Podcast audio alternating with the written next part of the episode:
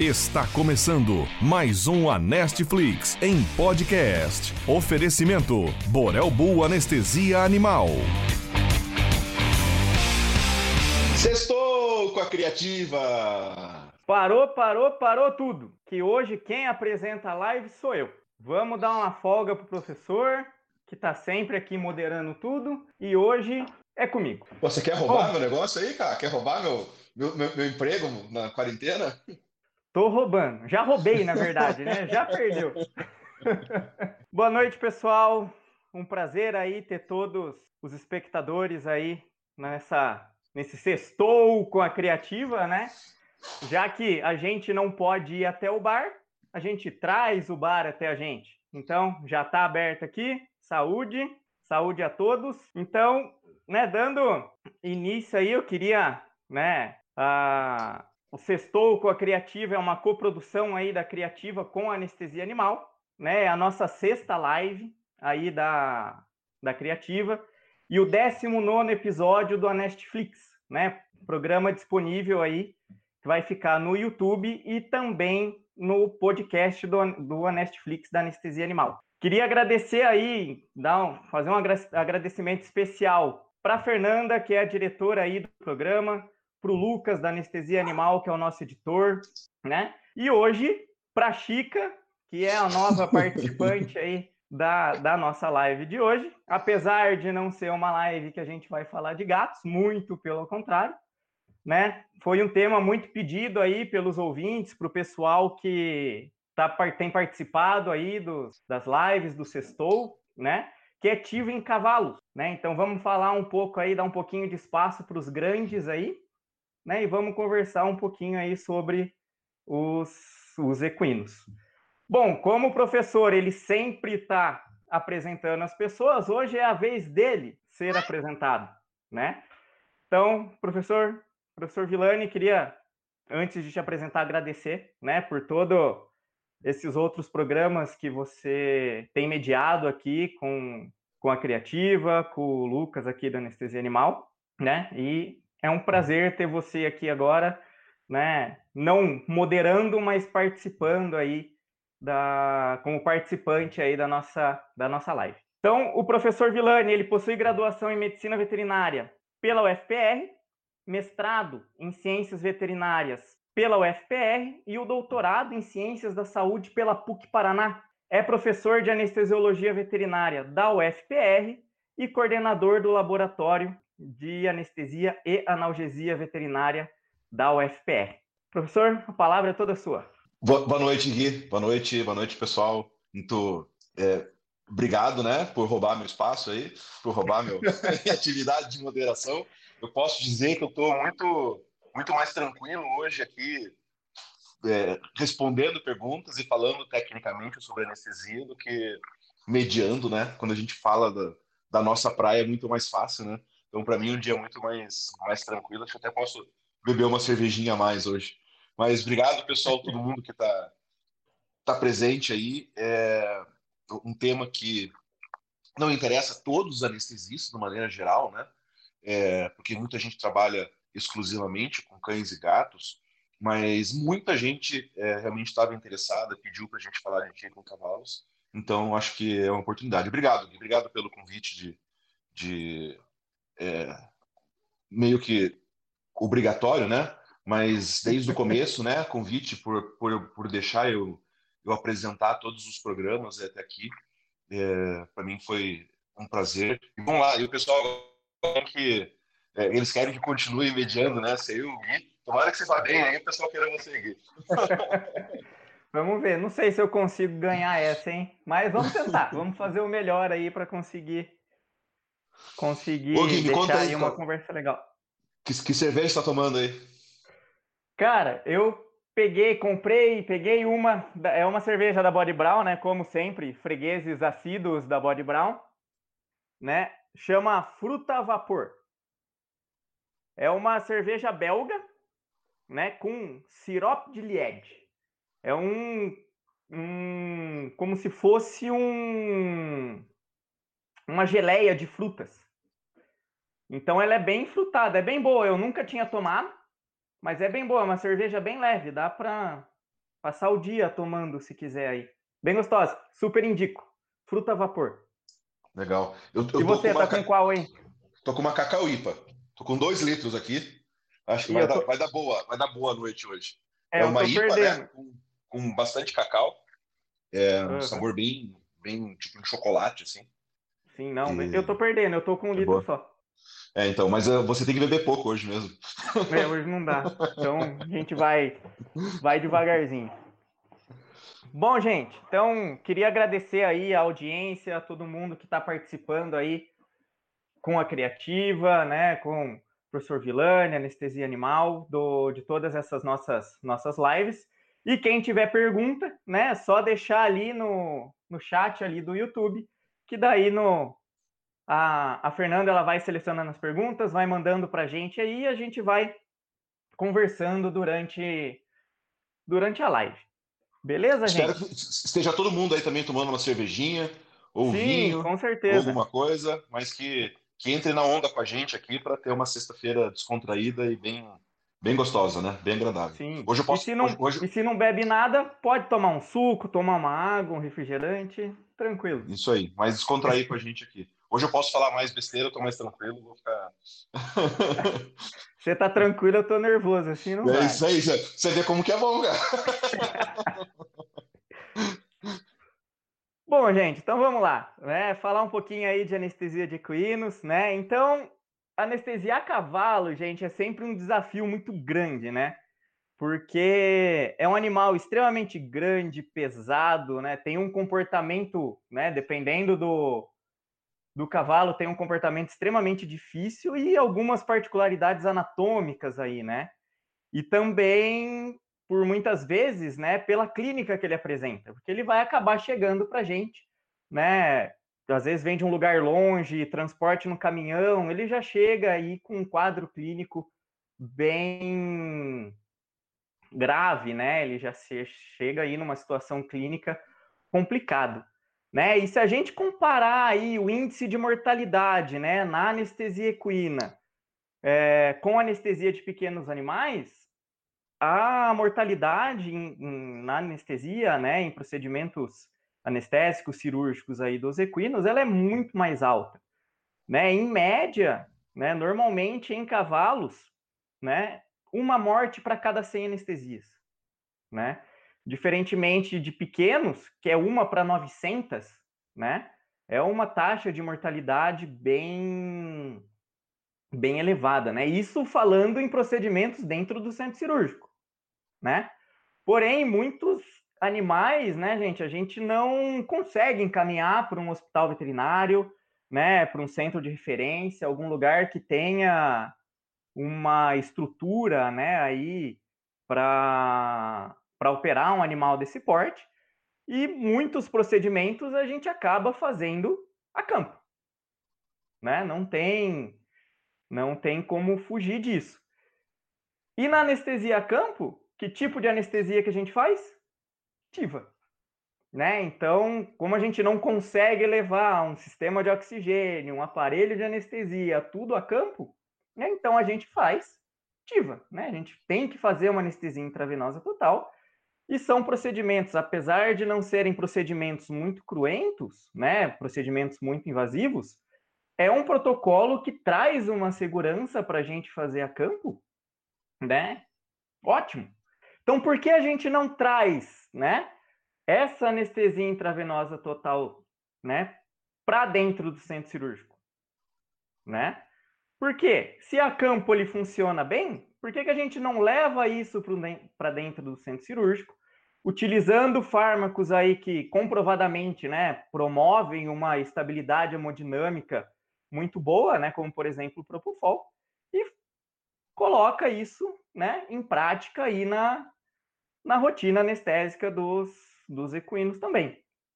É, eu vou confessar que a primeira vez, né, desde a da minha faculdade, né, na, na, na residência que eu fiz em Umuarama, eu sempre anestesiei muito animal a campo né, no, durante minha graduação, o centro cirúrgico ainda não estava pronto, então os procedimentos, né, eram feitos todos a campo. E anestesia intravenosa para todos, né?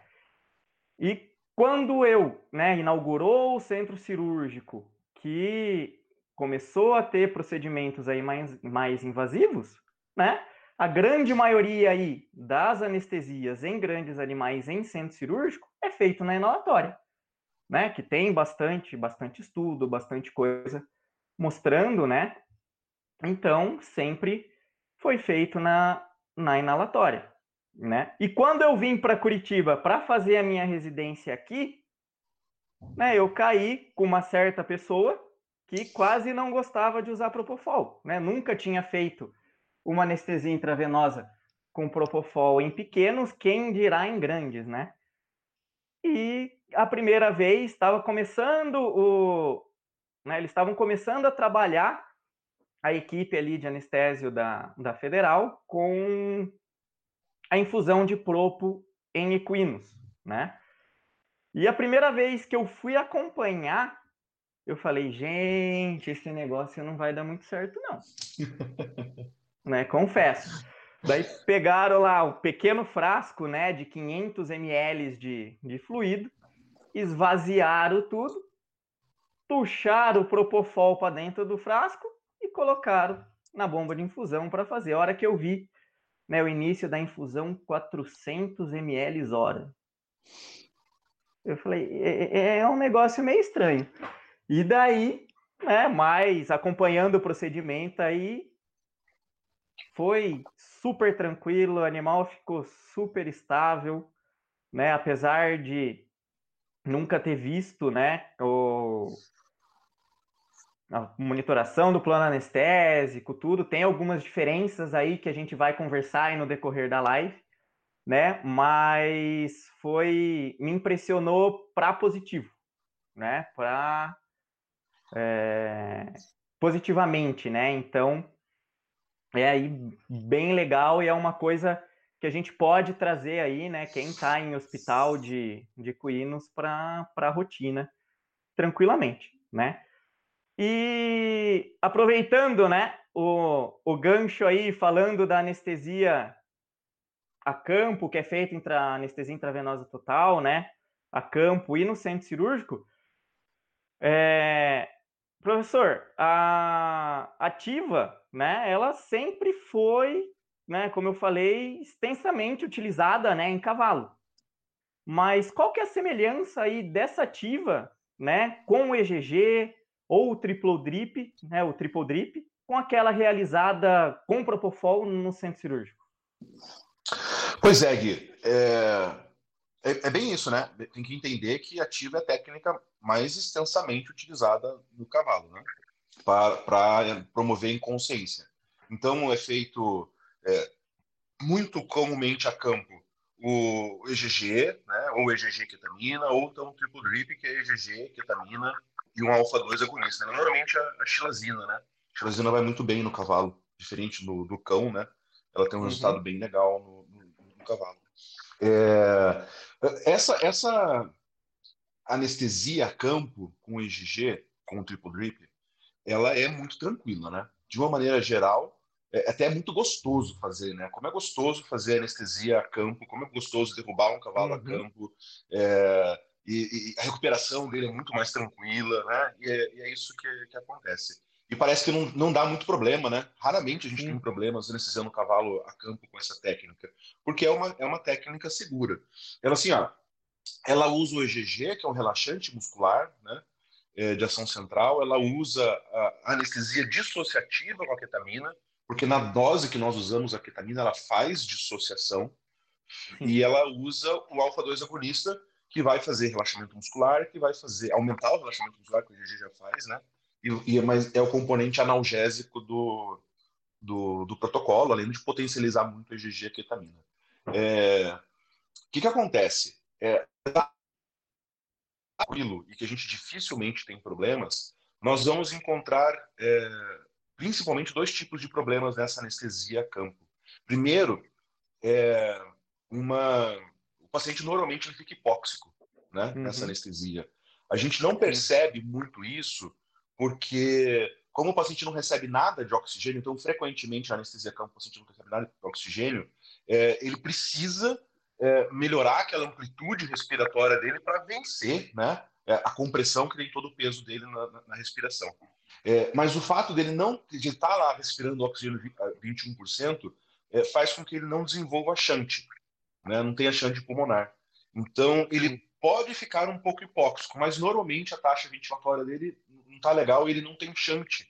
Então, essa hipóxia nunca é extremamente exagerada. Outro problema é que, como é uma anestesia dissociativa, é, a anestesia dissociativa causa estresse. Né? Estresse no cavalo é um problema sério. E, e, essa anestesia dissociativa ela pode fazer com que a recuperação não seja agradável. E aí, por isso, nós temos um ponto, né? E esse ponto é 60 minutos. Até 60 minutos do cavalo no chão, com o triple drip, é, a recuperação tende a ser muito tranquila e muito gostosa. A partir de 60 minutos, é, o cavalo vai acordar bem estressado, bastante atáxico, tanto pela ketamina, quanto pela GG, quanto pela xilazina, e aí a recuperação não é tão gostosa. Então, apesar dessa anestesia a campo ser bem interessante, ela está limitada a procedimentos curtos. Aí, procedimentos longos, a gente tem mais problema, tá? E, além disso, o EGG, ele pode fazer muita, muita hipotensão, né?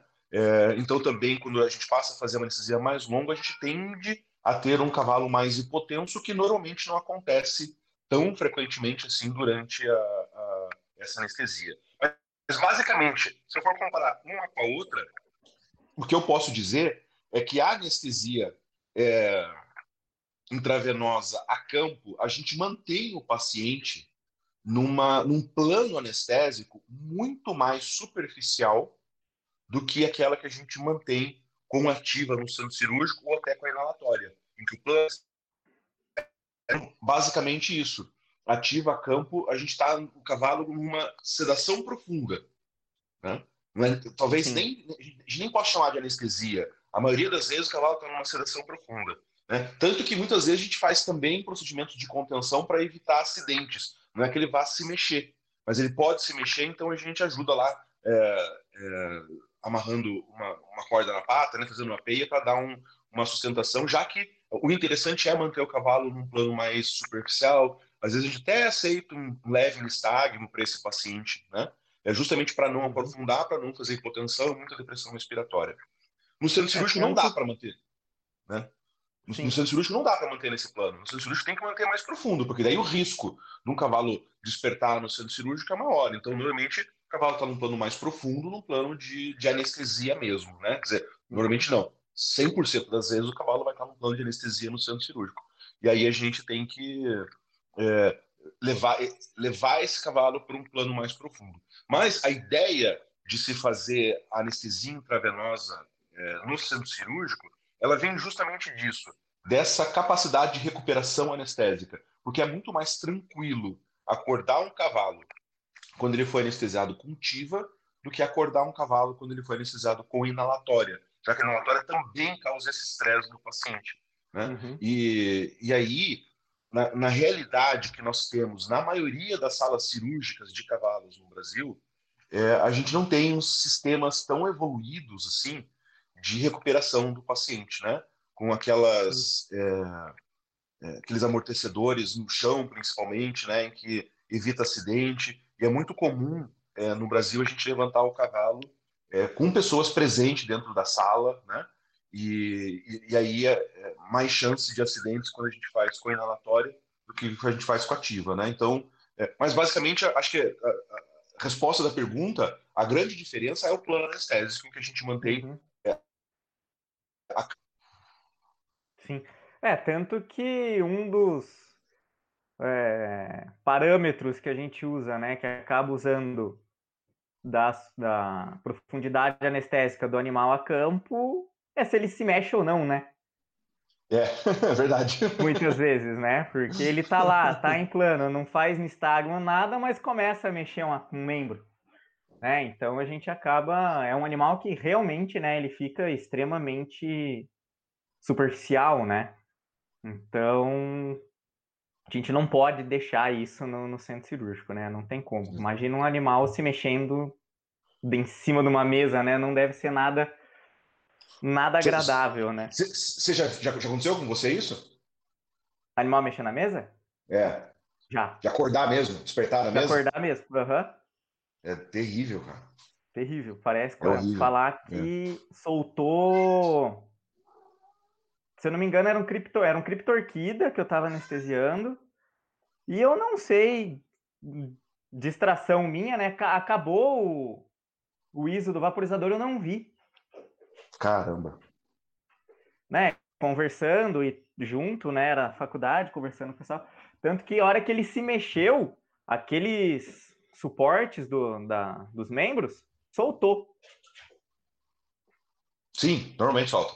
né? Então ele esticou e começou a pedalar e soltou e o professor com a mão dentro da, da cavidade procurando o testículo que estava lá dentro, e o Meu cavalo Deus. mexendo. E nessa hora ninguém acha ketamina, né? É, isso é uma coisa Então- importante, né? É, é, é, é- essa ketamina do cagaço aí, né? Ela tem que estar na mão sempre, né? Não, não- não tem que estar desconfiar. grudadinha na torneira de três vias ali Tem que estar pronta, né? Porque Exato. apesar de que com a experiência a gente não tem mais tanto problema disso, né? É. Mas é muito assustador, né? É muito assustador. Nossa, meu Deus do céu, não desejo isso para ninguém, meu Deus. Não, não mesmo. Dá um, um, um belo de um susto. E depois você leva um monte de xingão, né?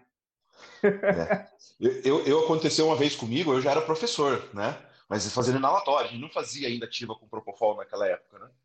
E, mas a cirurgia foi muito tranquila, o cavalo estava muito bem a cirurgia inteira. E aquele negócio, né? Finalzinho da cirurgia e tal, o cavalo começou a aumentar um pouquinho a pressão. E a residente me falou assim, professor, tá aumentando a pressão, né? Vamos fazer alguma coisa tal. Eu falei, não, tá super bem, tá acabando a cirurgia. A gente já tinha, é, já tinha colocado na talha o cavalo, porque tava só no finalzinho, assim, é, o cirurgião precisou só, precisava só terminar um retoque ali, mas a gente já estava preparado na talha. Aham. E, e aí o cavalo despertou, cara. E aí, por Meu. sorte, ele tava, ele tava na talha, ele tava com as patas Uhum. amarradas na talha. A talha começou a fazer barulho, barulho, barulho de bater, né? Ele, o, cavalo, o cavalo começa a, a pedalar ali, né? Ele tá correndo uma prova praticamente ali, né? Sim. É, galopando deitado, né? E, Uhum. Mas é assustador. E aí é, não tem, é, segurar e ketamina, né? É isso que a gente Segurar e ketamina, não tem muito. E daí volta o bicho pra mesa de novo. É, bem isso. E assim vai. Né? Só, só acaba atrasando mais. É. Mas é isso aí. E antes da gente começar a falar das técnicas, né, aí que a gente usa na nativa, né, falar um pouquinho de custo, né, que é a principal crítica aí que a gente tem do Propofol, né, que fazer uma anestesia com o Propofol acaba saindo muito mais caro do que uma anestesia inalatória, né? Qual é o custo, né, dessa ativa para uma cirurgia de equinos, né? É, é, é, é mais caro, né? Então a gente tem que entender que é uma, uma anestesia mais cara, que a gente não pode fazer em todas as situações, para todos os pacientes, por conta disso, né? A gente vai eleger um pouco quais os pacientes que a gente vai trabalhar para fazer ativa. No meu caso, como eu estou dentro de um hospital escola, é, eu tenho um pouco mais possibilidade de fazer essa anestesia sem ter uma preocupação muito grande com, com o custo, né? Então, é, aquilo que eu faço na minha rotina talvez não seja aplicável a todas as rotinas é, de centro cirúrgico de cavalo no, no Brasil. Mas é o seguinte, é, eu, eu, eu fiz uns cálculos aqui para a gente entender mais ou menos qual é esse custo é, e vamos fazer ele comparativo à anestesia inalatória, né? Comparar a anestesia inalatória como que a gente vai, quanto que a gente vai, vai gastar. Então, é, vamos pensar que a medicação pré-anestésica, a indução e a infusão analgésica que a gente vai fazer é a mesma, tanto se eu fosse fazer inalatória como, como fazer ativa, tá? Então, eu não estou fazendo inalatória pura, eu estou fazendo inalatória com infusões. Normalmente, na nossa rotina, no dia a dia, tá? O mais comum a gente fazer é infusão de lidocaína, eu faço em todos os cavalos eu faço infusão de lidocaína, infusão de ketamina, porque ele ajuda muito a controlar a dor pós-operatória, Uhum. e infusão de dexmedetomidina, que é um excelente analgésico transoperatório e ele é, reduz muito o consumo do anestésico, tanto do ISO quanto do Propofol, né? Então, normalmente a gente faz, faz isso aí, é, e aí varia, né? Ou se eu vou fazer Propofol, ou se eu vou fazer isofurano, ou às vezes eu faço os dois, Propofol e isofurano, é, um pouquinho de cada, né? Uhum. O, o, o que acontece? É, vamos pensar um cavalo de 500 quilos, tá? Um cavalo de 500 quilos, cavalo grande, né? Um cavalo é, normalmente a gente não tem. Nossa rotina é, não é sempre de cavalo de 500 quilos, né? Mas 500 quilos talvez um cavalo legal para gente para a gente fazer as contas porque é mais fácil. então lá, Exato, se eu for número redondo, um cavalo, né? Mais tranquilo. É, exatamente. se, eu, se, eu, se, eu, for manter um cavalo de 500 quilos anestesia inalatória, eu vou ter que fazer um volume de oxigênio de 5 litros por minuto. É o mesmo oxigênio que eu vou gastar no tiro, não vai ter diferença ali, né? Mas com esses 5 litros por minuto de, de fluxo, é, eu vou consumir para um cavalo, então, né, agora independente do peso, né, estou jogando um fluxo de, de 500 litros, para fazer uma, uma concentração de isofurano de 2%, eu vou gastar por hora de cirurgia 40 ml de isofurano. Tá? Uhum. Deixa eu até puxar aqui minhas contas para ver se é isso mesmo. É, eu vou gastar 30, é, 30 ml de isofurano. É isso que eu vou gastar. Certo. 30 ml, um terço de frasco por hora de cirurgia. Uhum. Tá? Isso então vai dar um custo é, em torno de 40 reais por, por hora, tá? Com, com o isofurano. Em torno de 40 reais por hora é o que a gente vai, vai gastar. Então é um custo, é um custo baixo. 40 reais por Sim. hora para anestesiar um cavalo é um custo baixo, e o isofurano tem essa vantagem, né? De ter um custo mais baixo. É, não, não vou fazer a conta aí é, do desperdício, porque existe um desperdício de, de isofurano, né? É, a gente tem um desperdício de isofurano é, para colocar o isofurano no frasco de no, no, vaporizador. Normalmente a gente perde um pouquinho de ISO ali, tanto porque às vezes extravasa um pouco, como a evaporação do, do frasco de ISO e do no ato de colocar ali no vaporizador, a gente tem um pouco de perda. E principalmente no caso do ISO, a gente tem uma perda para poluir todo o circuito anestésico com o isofurano, né? Então a gente gasta o ISO para encher aquele circuito. Tá? Uhum. Mas, de maneira geral, vamos fazer esse conta, essa conta aí de 40 reais por hora de usufruando que a gente gasta. Nisso, nós precisamos é, acrescentar o gasto com dobutamina, né? porque é, frequentemente na anestesia do cavalo ele fica hipotenso, a gente precisa tratar essa hipotensão com dobutamina. Tá? Na uhum. nossa rotina lá no hospital, 80% das vezes que a gente vai fazer é, anestesia inalatória, a gente tem que acabar em, entrando com a infusão de dobutamina. É, dobutamina, 25 reais, né? Que custa um, frasco? Por aí, né? Por aí. Faz, Por aí, 25 reais. Não, faz tempo que eu não compro dobuta, eu não, não é. sei. Mas acho que é isso. É. Acho que é em torno de 25 reais. É, 20, então, 25 reais. É, vamos pensar que numa hora de cirurgia eu vou gastar 65 reais de, de anestesia é, entre é, isofurano e dobutamina no cavalo? É, que é um custo, de novo, né? Mesmo, mesmo com esse valor do butamina, o custo ainda fica, fica baixo. É, se eu pegar esse mesmo cavalo e for é, anestesiar com propofol, né? For fazer a manutenção com propofol, eu vou gastar em torno de 15 frascos de propofol por hora para um cavalo de 500 quilos, tá? Estou contando aí é, uma taxa de infusão de 0,1 miligrama quilo minuto de propofol, tá? Tô contando isso aí. É, essa taxa de infusão, ela meio que varia, né? Às vezes a gente começa um pouquinho mais e termina com menos que isso. Fizeram um que é mais ou menos uma taxa média aí para fazer com 2 microgramas hora de DEX, 2 miligramas quilo hora de, de lido e 0,6 de queta. Né? Então, mais ou menos 0,1. É, 15 frascos de Propofol por hora para isso aí. Agora, gente, esses 15 frascos de Propofol por hora, a gente tem que ver quanto a gente vai pagar o frasco do Propofol. Né? porque na nossa realidade é, a gente tem pago o Propofol em preços muito variados, né? A gente que tem uhum. todos os grupos é, dos, dos, cursos, principalmente os avançados, né, que a gente conversa muito, é, a gente tem todos os cursos com, com é, conversa sobre custos, né, sobre preço que o pessoal tem pagando, tem, tá pagando no Propofol. A gente viu, né, nos últimos meses ali, talvez nos últimos dois meses, o pessoal falando de preços de Propofol variando de R$ reais ampola até R$ reais ampola. Né? Uhum. Né? É, é, uma variação de custo muito, muito grande, né? Então, assim, ó, quem paga R$ reais ampola não tem chance nenhuma de fazer tiro em cavalo. Né? Exatamente. É, sem chance. Extremamente quem, caro, né? Quem, quem, falou de 32 foi o Jorge, lá de Marabá, né, no Pará. Uhum. É, é, não, não tem como fazer, né? Fica um, um custo realmente inviável para a gente fazer isso. É, se você paga seis reais a ampola, agora, nesse momento né, do, do, do coronavírus, tá difícil a gente encontrar por seis reais a ampola, né? Mas tem uma marca que a gente normalmente paga um valor parecido com isso. É, mas aí sai 90 reais por hora de Propofol. Então, e, e, o Propofol, raramente a gente precisa usar dobutamina, né?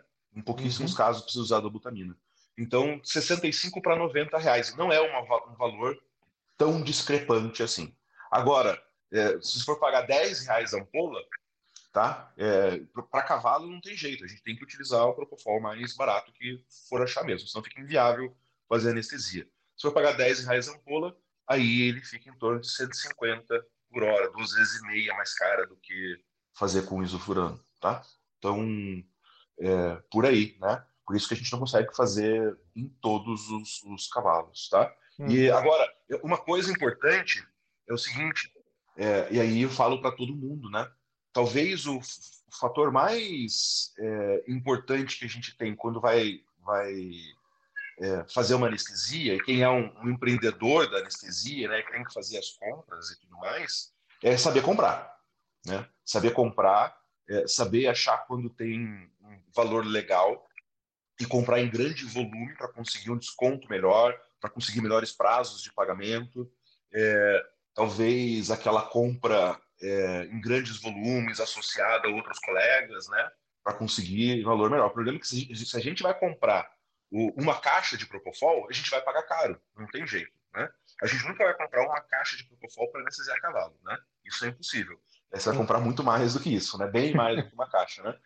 Mas é, tem que saber comprar. Aí, quando você paga o Propofol menos do que 10 reais a ampola, eu acho que ele é viável. E certamente, você investir mais numa anestesia, que anestesia cavalo custa caro, não tem jeito, mas você investir mais numa anestesia para aquelas para aqueles procedimentos mais estressantes, mais é, complicados, cavalos é, com um valor financeiro mais alto é, é ou cavalos com é, morbidades, comorbidades mais sérias, é, aí é possível possível utilizar, tá? só que o que a gente está falando tem muita variação de preço, né? tem muita variação. Eu, eu, de repente, a gente consegue achar. Eu já cheguei a pagar R$ 2,50 a ampola do Propofol. 2,40 foi o preço mais barato que eu já paguei até hoje. 2,40 a ampola de Propofol. É, mas a gente já chegou a pagar 17, 18 reais a ampola de Propofol. Uhum. Né? Então a variação de preço é, é muito grande. Tá? Ultimamente a gente vai, vai pensar assim: é, pagar entre 6 e 12 reais a ampola. É, quem está pagando mais que isso é, eu acho que tem que dar uma revisada no, nas suas compras. Senão fica inviável, não dá mesmo para fazer, fica muito caro. Sim.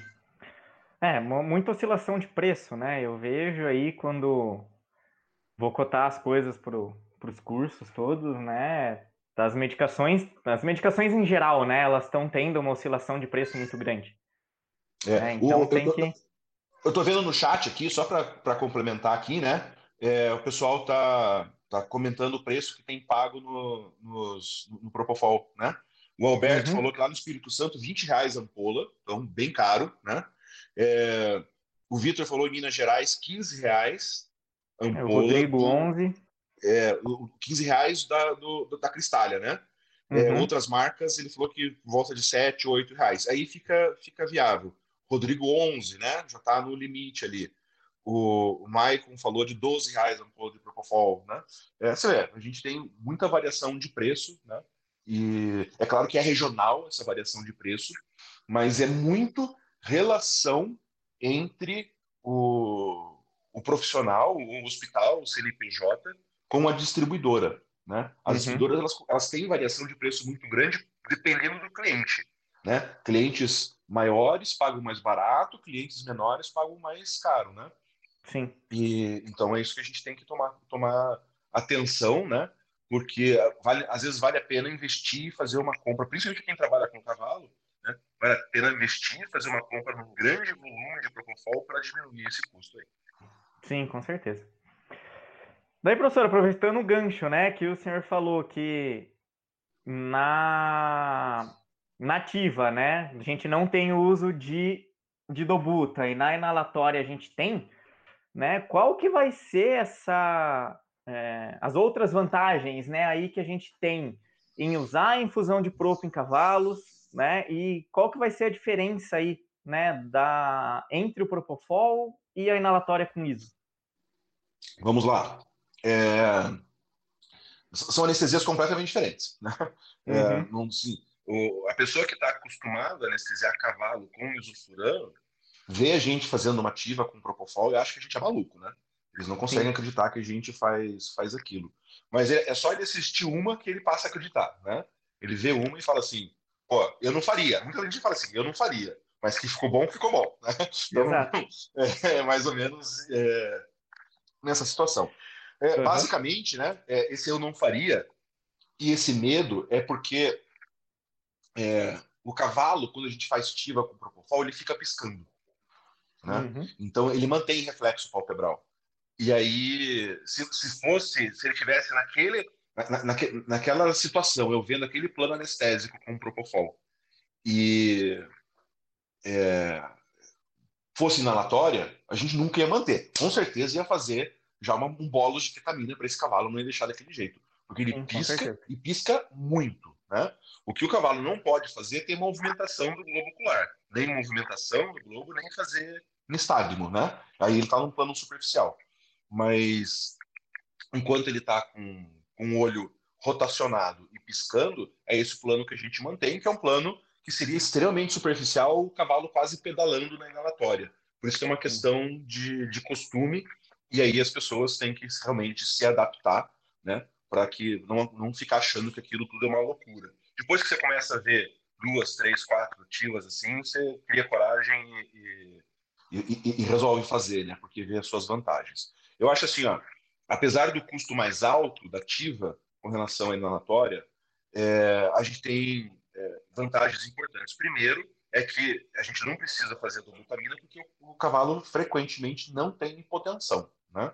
Então, na grande maioria das vezes, a gente tem cavalos com, com plano é, anestésico legal e a pressão está lá, sistólica de 120, 130, que seria uma pressão sistólica fisiológica no cavalo, né? E fica uhum. muito, muito tranquilo. Raramente a gente tem hipotensão. E se o cavalo apresenta hipotensão, normalmente ele tem hipotensão por comorbidades, né?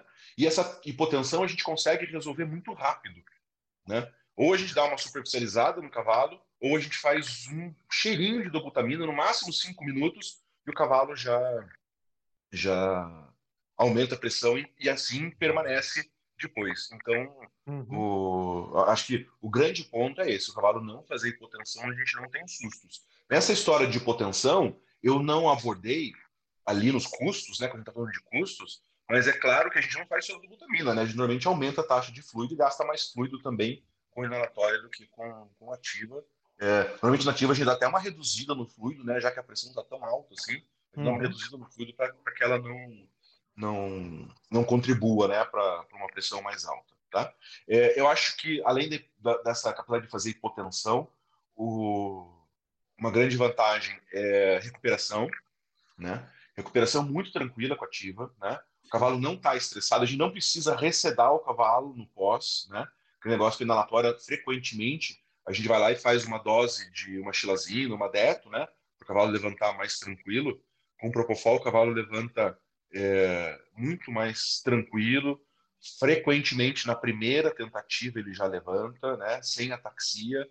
É, eu acho que, é, de maneira geral, uma recuperação mais tranquila, com menos chance de acontecer acidentes, né?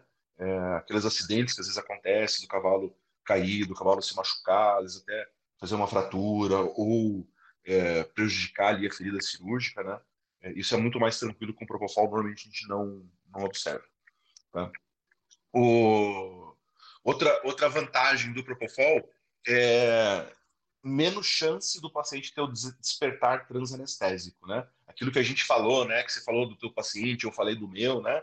É, acidentes que acontecem com, com, anestesia no cavalo no centro cirúrgico, que não deveriam acontecer, mas por, por vezes acontece, e normalmente é por erro nosso mesmo, mas é, é, é um erro nosso, mas entenda o seguinte, a, a partir do momento que o cavalo que está anestesiado com inalatório, ele superficializa a anestesia, é, ele superpixelizou e ele tem estresse, ele tem liberação de catecolaminas, ele tem estresse. Então, por isso que o cavalo desperta muito rápido na mesa. Uhum. Né?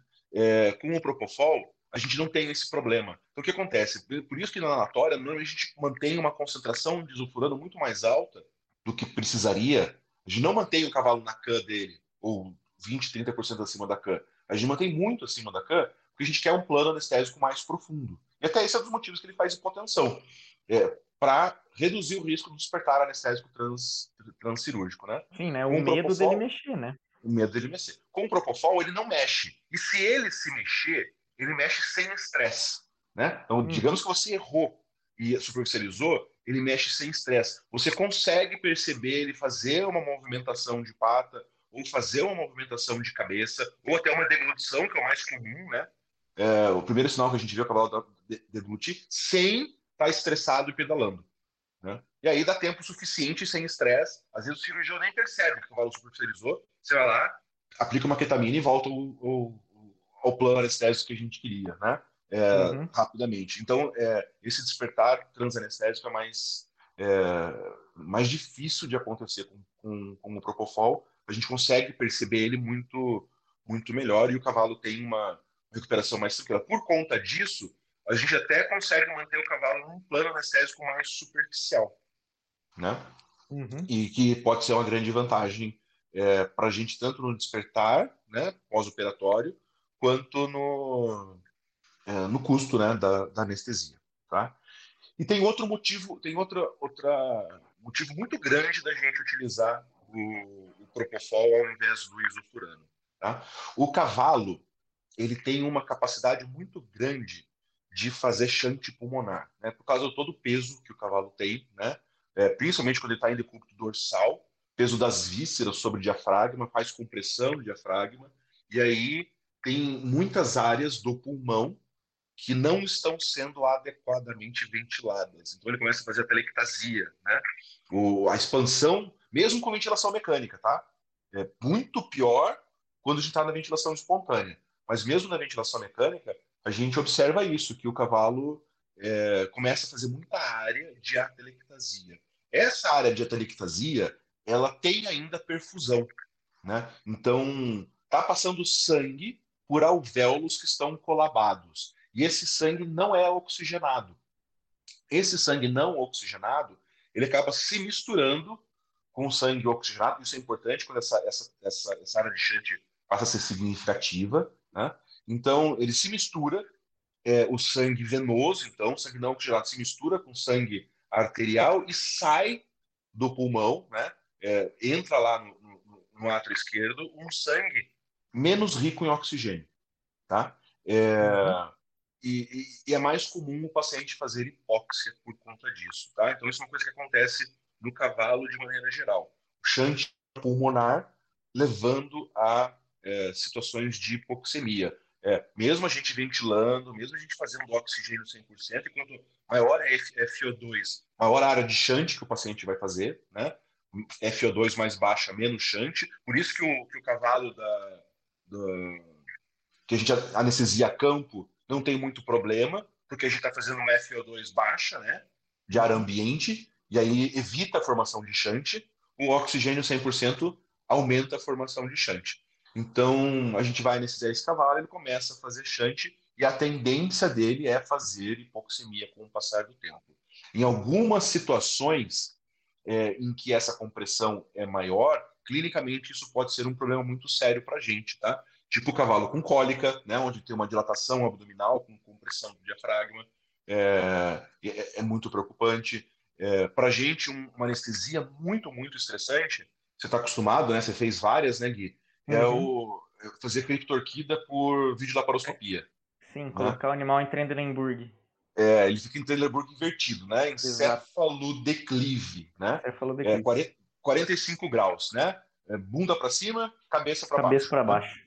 E aí, isso faz uma área de shunt que é, um, é muito grande. E o paciente fica, é, normalmente, mesmo em ventilação mecânica, mesmo com volumes muito altos na ventilação mecânica, a gente atinge uma pressão super alta e o volume não consegue entrar para o cavalo e ele começa a fazer muito chante e faz hipoxemia e, e, ficar mais de 30 minutos com o cavalo assim é um estresse, né? Porque uhum. hipoxemia severa a gente já tem que mandar baixar o cavalo porque vai morrer. É, o organismo ele tem um, um, mecanismo que impede a formação, a, essa, essa área de essa formação de chante intrapulmonar. Tá? Quer dizer, é, é, ele, ele, ele não impede a telectasia. A telectasia forma. Só que ele impede o chante, fazendo o quê? Esse mecanismo é chamado vasoconstrição pulmonar hipóxica. A partir do momento que o cavalo começa a ficar hipóxico, ele começa a ter vasoconstrição desses alvéolos atelectásicos.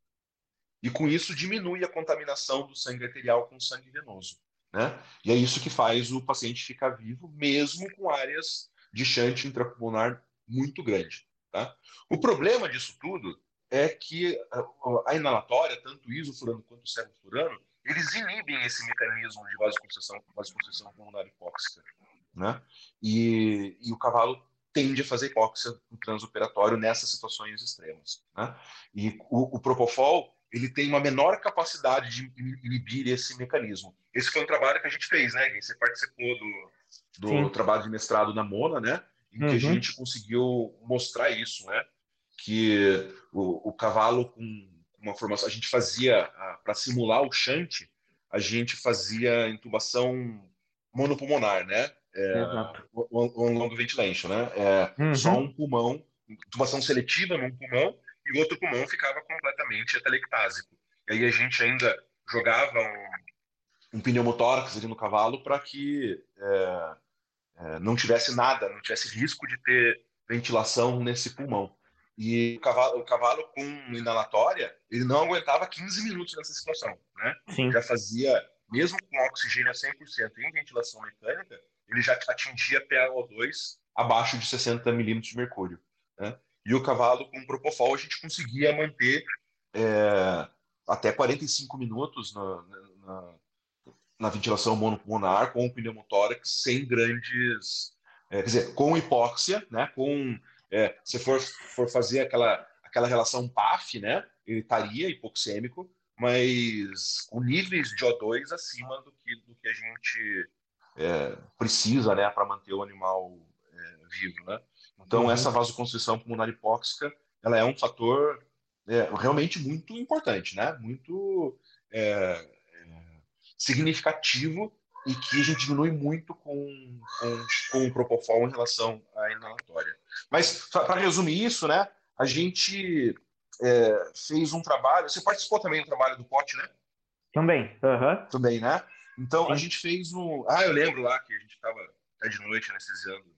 Sim, tava passava o dia inteiro lá. dentro do centro cirúrgico. Passei o dia inteiro no centro cirúrgico. É, foi, foi um trabalho tenso esse. Mas a gente é, fez esse trabalho. O pote é o, é o Luiz Fernando Bora, né? O anestesista aqui de Curitiba, fantástico. O cara extremamente inteligente, fez mestrado com, é, com comigo, né? Foi meu orientado.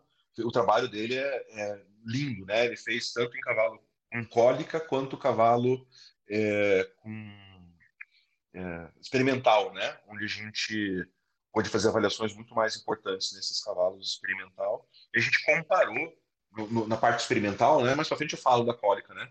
Mas ele, a gente comparou no, no experimental o propofol com o isofurano. Né? Os cavalos eles recebiam infusão de lidocaína apenas, é, de, esses de remifentanil, desculpa, infusão de remifentanil, e a gente comparou é, o propofol com, com o isofurano. E é, nessa época, né, foi um dos primeiros trabalhos que a gente fez com propofol em cavalo.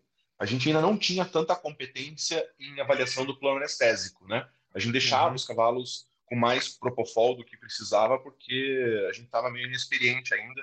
A gente achava que tinha que abolir mais esse reflexo palpebral do que a gente faz hoje, né? Hoje a gente já, já ganhou experiência e, consequentemente, coragem para fazer isso. É, e o que a gente percebeu é isso, né? Cavalos anestesiados com, com propofol tinham um débito cardíaco mais alto do que aqueles anestesiados com usufurano, né? Um índice cardíaco mais alto. É, então, normalmente, o cavalo anestesiado com propofol ele tem um aumento da frequência cardíaca, que leva a uma elevação do débito cardíaco, e o cavalo anestesiado com isoflurano, ele tem uma, uma redução tanto de frequência quanto de contratilidade, os cavalos têm uma diminuição do débito cardíaco. Mais importante do que isso, o conteúdo arterial de oxigênio do cavalo anestesiado com isoflurano caía muito, né? Então, uhum. o cavalo com propofol tinha uma manutenção né, de nível de oxigênio, o isoflurano caía, e aí, com isso, o DO2 acabava sendo melhor com o Propofol do que com, com o ISO, né? Então, alterações respiratórias mais evidentes com, com isso que Propofol. Mas o, o, principal que a gente pode destacar é isso, né? É, pressão arterial mais alta com Propofol e tal. Ah, é, nesse trabalho, como a gente usou taxas mais altas de Propofol, a recuperação anestésica não teve diferença. Ou com Propofol com isso teve o mesmo resultado, né? O mais uhum. importante foi é que é, pressão arterial, débito cardíaco, índice cardíaco, né? A gente teve é, mais, mais elevado com, com o Propofol e, e resultado mais, mais tranquilo. Acho que é isso, né? Falei bastante sobre essa diferença, né? Vamos lá. Sim. Não, é uma coisa que, que eu tive oportunidade, né, tanto na residência como no, no mestrado, foi trabalhar tanto com ISO como com Propo, né? Então, o que você falou, né, do despertar anestésico, né, transanestésico. É, no trabalho da, da residência, a gente estava tentando reduzir o ISO, né, e a gente testava com estímulo elétrico, né, tanto com ISO quanto com propo. Quando a gente fazia o estímulo supramáximo com ISO, era três, quatro pessoas pulando em cima do cavalo para segurar na mesa, é. né? E no propo, o máximo que ele fazia era levantar a cabeça, que era onde estava ligado os eletrodos. É. Né? Então, para mim aí. ficou bem evidente isso. É, é, bem mais tranquilo, né? Esse despertar é bem mais sossegado. Não, é. Não sei se o pessoal entendeu esse, essa situação, né? Mas assim, é, para a gente avaliar o plano anestésico, a gente acabava estimulando o cavalo, né? Então a gente Exato. dava um, um estímulo elétrico supramáximo. É, se o cavalo tivesse um plano adequado ou profundo, ele não reagia a esse estímulo. Mas se o plano fosse superficial, ele tem alguma reação, né? O estímulo ele mimetiza como se fosse uma incisão, né? Uhum. E o cavalo reage ao estímulo nociceptivo que é a incisão. E, e a reação com isso era terrível, né? É, quando, era, quando era dia de fazer isso furando, todo mundo chorava, né? tinha que conseguir ainda mais uns três ou quatro para ajudar a segurar pra o cavalo. Segurar. Porque é, é, é situação experimental, né? Uhum. O cavalo é, está recebendo aquele estímulo, né? E com isso ele acaba se mexendo. Não não é que o cavalo estava sofrendo ali, né? Mas a gente sofria, porque daí tinha que é, muitas vezes fazer um bolos para segurar, né? A gente já parava o estímulo, né? Mas tinha que fazer um bolos para segurar e não era não é, quando coisa... estava chegando em, em taxa baixa ali, né, em vaporização baixa do ISO, a gente já começava a sofrer por antecedente ali já. Sabia que... que ele ia acordar, né, cara? Sabia que ele ia acordar. Agora, e... agora não vai dar certo isso.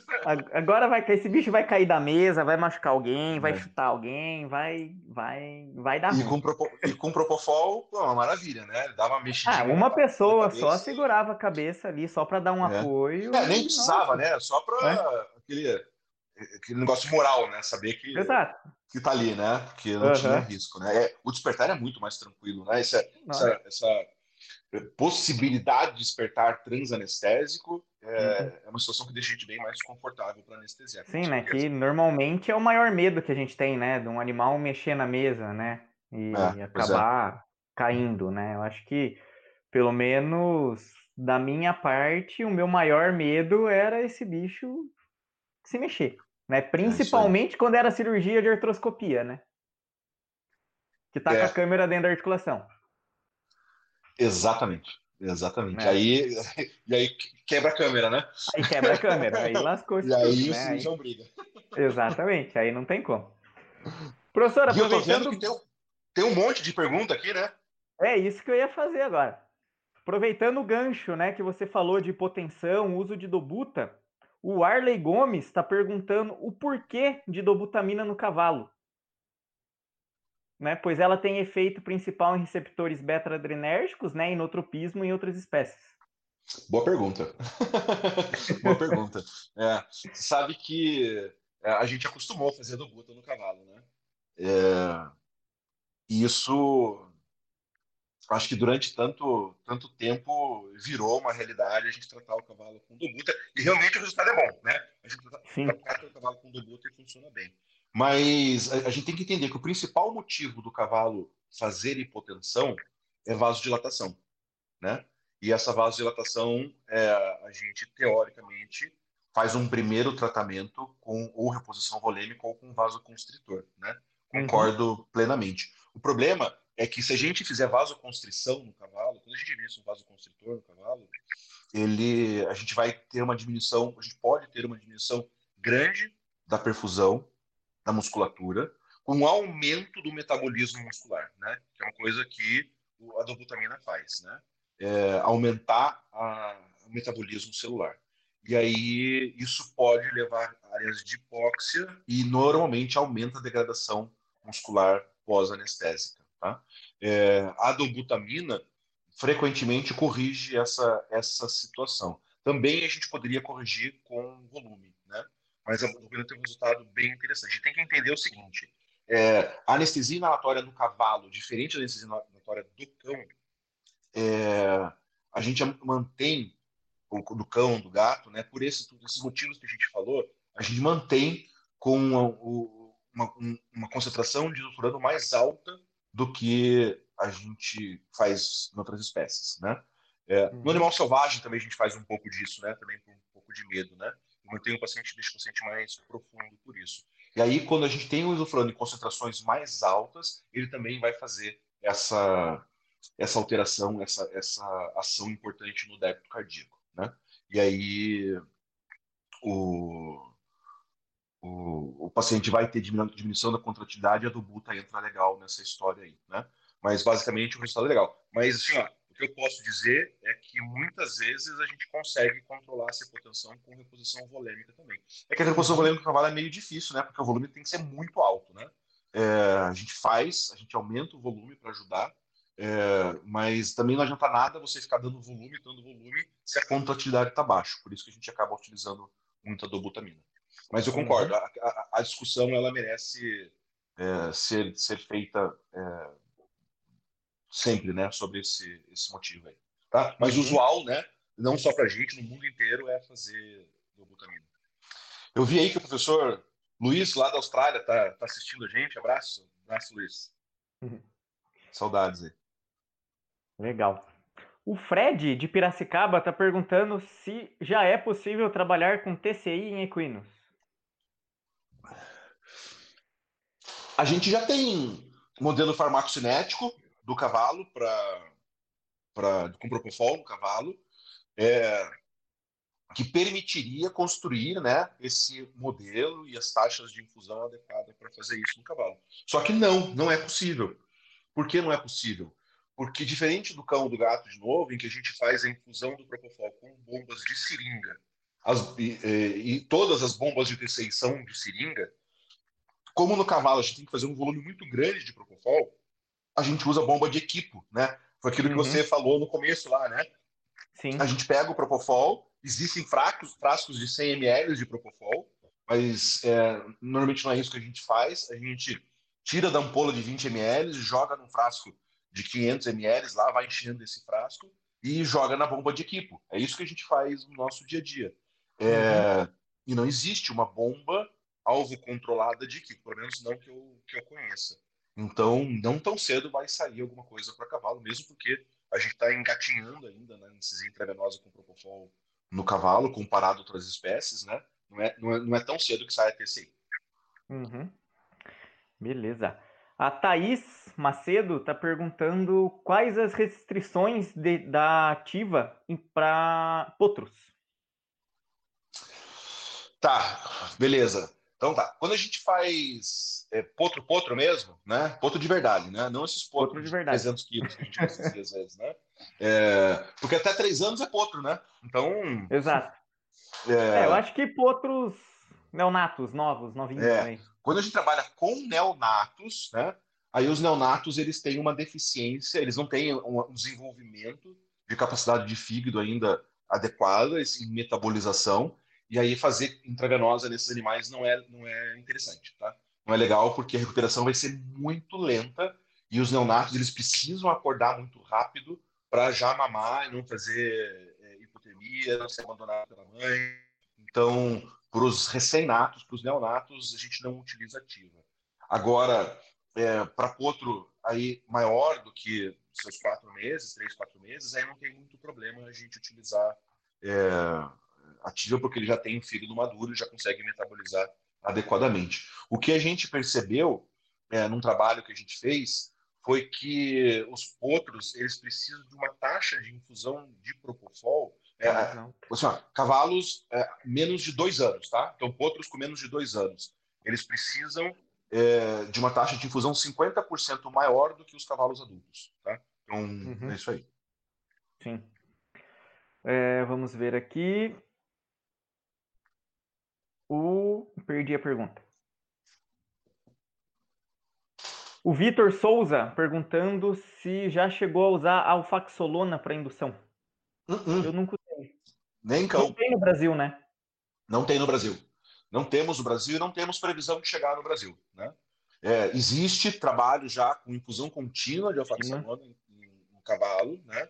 É uma coisa que tem sido muito estudada. É, mas não, eu não tenho nenhuma experiência clínica porque não tem no Brasil. Eu estou até evitando ficar muito, estudando muito para não passar vontade. não, não, que eu acho que ela vai substituir o Propofol, ela não tem essa capacidade de substituir o Propofol, mas para alguns pacientes ela tem uma vantagem, vantagens bem interessantes, né? Mas não é, não é a nossa realidade ainda e não vai ser tão cedo, infelizmente. Infelizmente não vai ser tão cedo. Beleza. Vamos para a última aqui, daí a gente retorna aí nos assuntos. Okay. A Thaís Macedo perguntando: a associação da ativa, mesmo sem suplementação de O2, diminui consideravelmente o grau de hipoxemia comparada com a anestesia inalatória? Não, não. É, não, não tem que suplementar O2. Né? Anestesiou o cavalo, colocou o cavalo na mesa no centro cirúrgico, tem que, tem que ventilar, não é nem só dar, dar oxigênio. Quando a gente fala da ativa é, a campo, né, em que a gente faz a infusão lá do triple drip, é, eles fazem hipoxemia, tá? Então a gente percebe menos isso. A gente até chega a fazer alguma coisa de propofol a campo. Já fiz algumas vezes a infusão de propofol a campo, é, procedimentos que a gente imagina que vai durar um pouco mais de uma hora e não tem muito como deixar de fazer a campo, a gente faz com, com propofol, tá? Mas o plano anestésico é diferente a gente faz com propofol, mas mantém naquele plano anestésico do, do, do triple drip, né? Uhum. O cavalo quase acordando mesmo, até alguma coisa de nistagma a gente deixa ficar presente e, é, e aí dá certo, também dá certo sem grandes problemas com, com hipoxemia. Mas é, não, não, não dá, tá? Não dá para pensar que você vai fazer uma anestesia intravenosa total no centro cirúrgico e com isso não precisa do aparelho de anestesia. Você precisa, vai precisar do aparelho de anestesia. Não, não evita, tá? Não evita a compra de um aparelho de anestesia ou de um ventilador para cavalo, né? Mais importante agora é um ventilador para cavalo, uhum. mas tem que, tem que ter. Não, não, não, não, não tem como a gente deixar não entubar o cavalo e não fazer administração. É, na minha opinião, o cavalo no centro cirúrgico, todos eles precisam estar em ventilação mecânica. Né? Porque, uhum. é, a possibilidade de fazer shunt intrapulmonar é muito grande e a gente não tem segurança de fazer. Uhum. Professor, e um animal que você está fazendo, né, o... a campo com propo, e você precisa fazer um bolos. Esse bolo você faz com o próprio propofol ou você faz com ketamina? Bolos que o cavalo acordou? É, que ele está acordando. Ketamina. Ketamina, não propo. É, isso, olha lá. O tempo de equilíbrio da ketamina é metade do tempo de equilíbrio do propofol. Uhum. Né? Então, assim, ó, é, entre eu fazer um bolo de ketamina e ela ter concentração cerebral máxima, demora mais ou menos um minuto, 40 segundos a um minuto. Tá? E o propofol, até ele ter a concentração cerebral máxima, vai demorar 2 minutos, 2 minutos e 40 no cavalo. Né? Uhum. Então, é muito mais seguro eu fazer a ketamina. Né? Então, e, a, e, a, ketamina, você pode até dar uma erradinha no bônus, um pouco a mais, né? Sabe aquele desespero, né? Sim. Você tá com uma seringa de 5 ml puxado lá, né? O cavalo mexeu, não tem dose, né? É, é vai o 5. vai o 5, né? E aí com a ketamina tem menos, menos possibilidade do cavalo ter sinistros. A ketamina é muito segura, né? É hum. claro que se a gente exagerar na dose de ketamina, a recuperação anestésica acaba sendo pior. Mas, assim, ó, o, o o cagaço é a ketamina, tá? A gente tem que aprender. O que a gente vai fazer um bolos quando a gente percebe que ele está superficializando. O cavalo ele faz o seguinte, né? O cavalo ele fez nistagmo, né? O cavalo centro cirúrgico, ele fez nistagmo, é ketamina, tá? Não, não uhum. pense duas vezes. Fez nistagmo, faz um bolo de ketamina. Mas o cavalo, é, antes de fazer o nistagmo, ele faz um movimento translacional do olho, né? Então o olho está rotacionado, ele gira ventralmente, até chegar. Então, normalmente está rotacionado é, lateralmente, ele faz um movimento transa, de translação, né, translacional, até ficar rotacionado é, medialmente. É, então a gente consegue perceber isso. Quando isso acontece, aí você faz um bolo de propo. Porque você vai ter dois minutos para o propofol fazer efeito. Tá? Uhum. Então aconteceu isso, faz um bolo de propo. Começou nistagmo e não tem jeito. Teve nistagmo, aí é bolos de, de ketamina. Beleza. Hum. Tranquilo. Então vamos lá. Ah, né? só uma coisa: bolos de ketamina e aumenta a taxa de difusão de proto, né? Porque a taxa estava baixa, então bolos de ketamina e aumenta a taxa de difusão de proto. Beleza. Uma outra grande discussão que tem, né, que é o uso de adjuvantes, né, na, na anestesia, né, aí para analgesia, para a gente conseguir derrubar essa, essa taxa, né, do anestésico, do anestésico geral. O que, que você faz adjuvante, normalmente? Legal. Até já deu um spoiler, né? Falei anteriormente, né, que a gente faz eu faço infusão de ketamina em todos os cavalos, tá? Essa ketamina que a gente faz é a ketamina em taxa analgésica. Desculpa, mas eu tô comendo. Resolvi dar uma bocanhada aqui antes da hora. eu faço ketamina em taxa analgésica. Então, aquela ketamina que a gente faz em infusão contínua no triple drip, ela é bem mais alta do que a taxa analgésica, né? A gente usa normalmente lá 2 miligramas quilo hora, né? Uhum. E na taxa analgésica a gente faz entre 0,4 e 0,8 miligramas quilo hora. A nossa rotina a gente faz com 0,6. Gente simplesmente repete a mesma dose do, do cão, né? É, e o resultado é bom, então a gente acaba não, não, não mudando muito com relação a isso. É, então, 100% dos meus pacientes eu faço ketamina, infusão de ketamina, tá? E, e no cavalo, eu gosto muito, quase 100% dos cavalos que eu anestesio, eu gosto muito de fazer o, a lidocaína. Né? A lidocaína ela tem efeito, ajuda muito na analgesia, ela tem um efeito analgésico interessante, foi por isso que ela foi utilizada. Ela é um antiarrítmico, para cavalo não tem tanta dificuldade, o cavalo não faz tanta arritmia assim, anestésica como o cão, o gato fazem, né? mas principalmente é, a, a lidocaína tem efeito procinético, né? Uhum. E aí a gente tem uma essa essa lido fazendo é, fazendo muito é, como que eu posso dizer diminuindo a chance do cavalo ter problemas com cólica, né? Ou com diminuição da motilidade é, no pós-operatório, tá? Então é, por isso que eu gosto muito de, de utilizar, né? É, também a gente faz, hoje tem feito em quase todos os pacientes, tá? É, eu ainda não estou completamente convencido, né, isso é vantajoso para todos os pacientes, mas a gente tem feito dexmedetomidina em quase todos os pacientes, né? É, algumas situações em que às vezes não tem a DEX disponível, a gente não tem esse problema em, na faculdade, né, de faltar DEX. Normalmente não tem. É, quando está faltando DEX, a gente pode fazer infusão de outro alfa-2, né? Da xilazina ou da deto. Até a xilazina vai melhor que a deto na infusão contínua. Então faz outro alfa-2 é, no lugar da, da, DEX. A vantagem de fazer a DEX é que reduz muito a, a, a, taxa de infusão do propo, né? Você vai poder falar melhor do que eu sobre, sobre isso aí, né? É... E opioide, né? A gente não tem utilizado tanto opioide na nossa rotina, mas a gente tem o teu, o teu trabalho, né, bem legal, o trabalho do pote com a infusão do, do remifentanil, né, que seria uma grande, outra grande oportunidade. Sim. É, aproveitando aí o gancho que falou da Queta, é, só jogar a pergunta da Thaís aqui. Experiência com a destroceta em equino. Ah, legal. legal. Assim, ó, o problema da destroceta para o cavalo eu acho bem mais interessante, tá? O problema de fazer ela para o cavalo é que pode custar caro, né? É, a gente normalmente não usa destrocetamina para indução do cavalo pelo, pelo custo, pelo preço, né? É, a gente usa uma, uma outra cetamina veterinária. É, para infusão contínua, esse preço já não é tão impeditivo assim, tá? E aí ela vai ser interessante, principalmente em procedimentos mais longos, porque ela vai interferir menos no despertar anestésico. O que acontece? Às vezes, a infusão, mesmo a ketamina, infusão analgésica, e não é só a infusão analgésica, né? Quando dá uma besteira lá, o bolos também, né?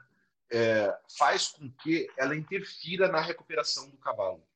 O cavalo, é, quando ele, ele começa a ter algum grau de dissociação com a ketamina, né? Como eu falei, né, a gente usa 0,6, que é aquela dose do cão. Né? Uma, uma, uma taxa de infusão mais baixa de ketamina. É, alguns cavalos, a gente percebe que eles ficam com aquela reação ketaminada, né? Eles reagem demais à luz e eles reagem demais a som, né? Lá no hospital é terrível, né, Gui? Pô, você trabalhou lá várias vezes. Uhum. É querer trabalhar com cavalo que os caras entram com o caminhão no, no, no corredor lá, né? Ah, e... sempre, né? Ou é marretada, ou é caminhão, marretada, ou chega barulho, entrega. Né? Ter, terrível, né? Terrível trabalhar com, com, lá no hospital com isso, né? É até é, segurança do trabalho, tá errado lá, né? Hum. O, fica, uma, fica uma reclamação aí. o, e aí, às vezes, tá um caminho, o cavalo está na recuperação anestésica, entra um caminhão lá, a gente percebe que a reação do cavalo é exagerada por conta da ketamina, né?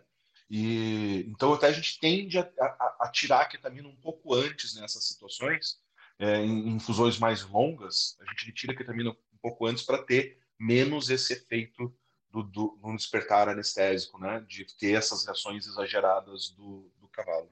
É, mas é isso aí, eu, eu, eu gosto, faço as taxas mais, mais, baixas. E aí, da pergunta né, da destrocetamina, quando a gente faz a destro, a gente percebe menos esse tipo de efeito, de irritabilidade do cavalo, tá? Uhum. Mas não, não, não é a nossa realidade fazer a destro no, no cavalo, né? Como a gente usa volumes mais altos, a gente normalmente usa uma anfetamina veterinária. Beleza.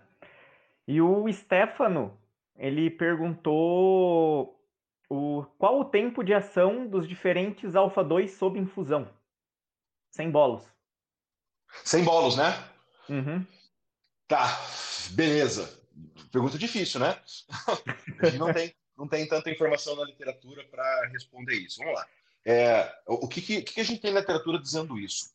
A gente pode falar qual que é o tempo de equilíbrio entre concentração é, sanguínea, concentração plasmática e concentração cerebral do, dos diferentes alfa-2, tá? Então, a xilazina, ela tem essa, esse tempo de equilíbrio. Quando a gente faz a xilazina por via intravenosa, esse tempo de equilíbrio dela é em torno de seis minutos. Bem, bem mais lento do que outras espécies, né? Uh, no cão, esse equilíbrio é menos de um minuto? E no cavalo em seis minutos. É o que, é o que a gente percebe, né? Entre a gente uhum. fazer a xilazina por via intravenosa e o cavalo ter o efeito máximo da xilazina, demora lá de uns 5 a 6 minutos. Né? Então é isso aí. Isso quando eu faço um bolos. Teoricamente, é, se eu não faço um bolos e passo a fazer uma infusão contínua direta, sem bolos, é, eu vou atingir esse equilíbrio tá? É, entre cinco e seis vezes depois, mais, mais lento que isso, né? Então, olha que problema, né? Se for cinco vezes, cinco a seis vezes mais lento, quer dizer que a xilazina ela vai atingir uma concentração plasmática e seu efeito terapêutico máximo entre 30 e 40 minutos, tá? Uhum. É, é, por isso que a gente nunca faz infusão de xilazina no cavalo sem um bolos inicial, né? Mas a gente normalmente faz a xilazina na MPA, né? Então faz o bolo o bolos inicial de xilazina, é, e aí começa a infusão contínua. Tá? A, a detomidina, ela tem esse tempo de equilíbrio mais curto. Um tempo, o tempo de equilíbrio da detomidina é entre 2 e 3 minutos. Tá? Então, vai demorar lá em torno de 15 a 20 minutos para a detomidina fazer, ter um equilíbrio quando eu faço infusão contínua. E aí a deto, é, para não fazer bolos inicial e passar a fazer uma infusão contínua, ela é mais interessante, tá? Teoricamente. Teoricamente, já que a gente não tem estudos fazendo isso, tá? Mas a Deto teria, faria um efeito mais rápido do que a xilazina.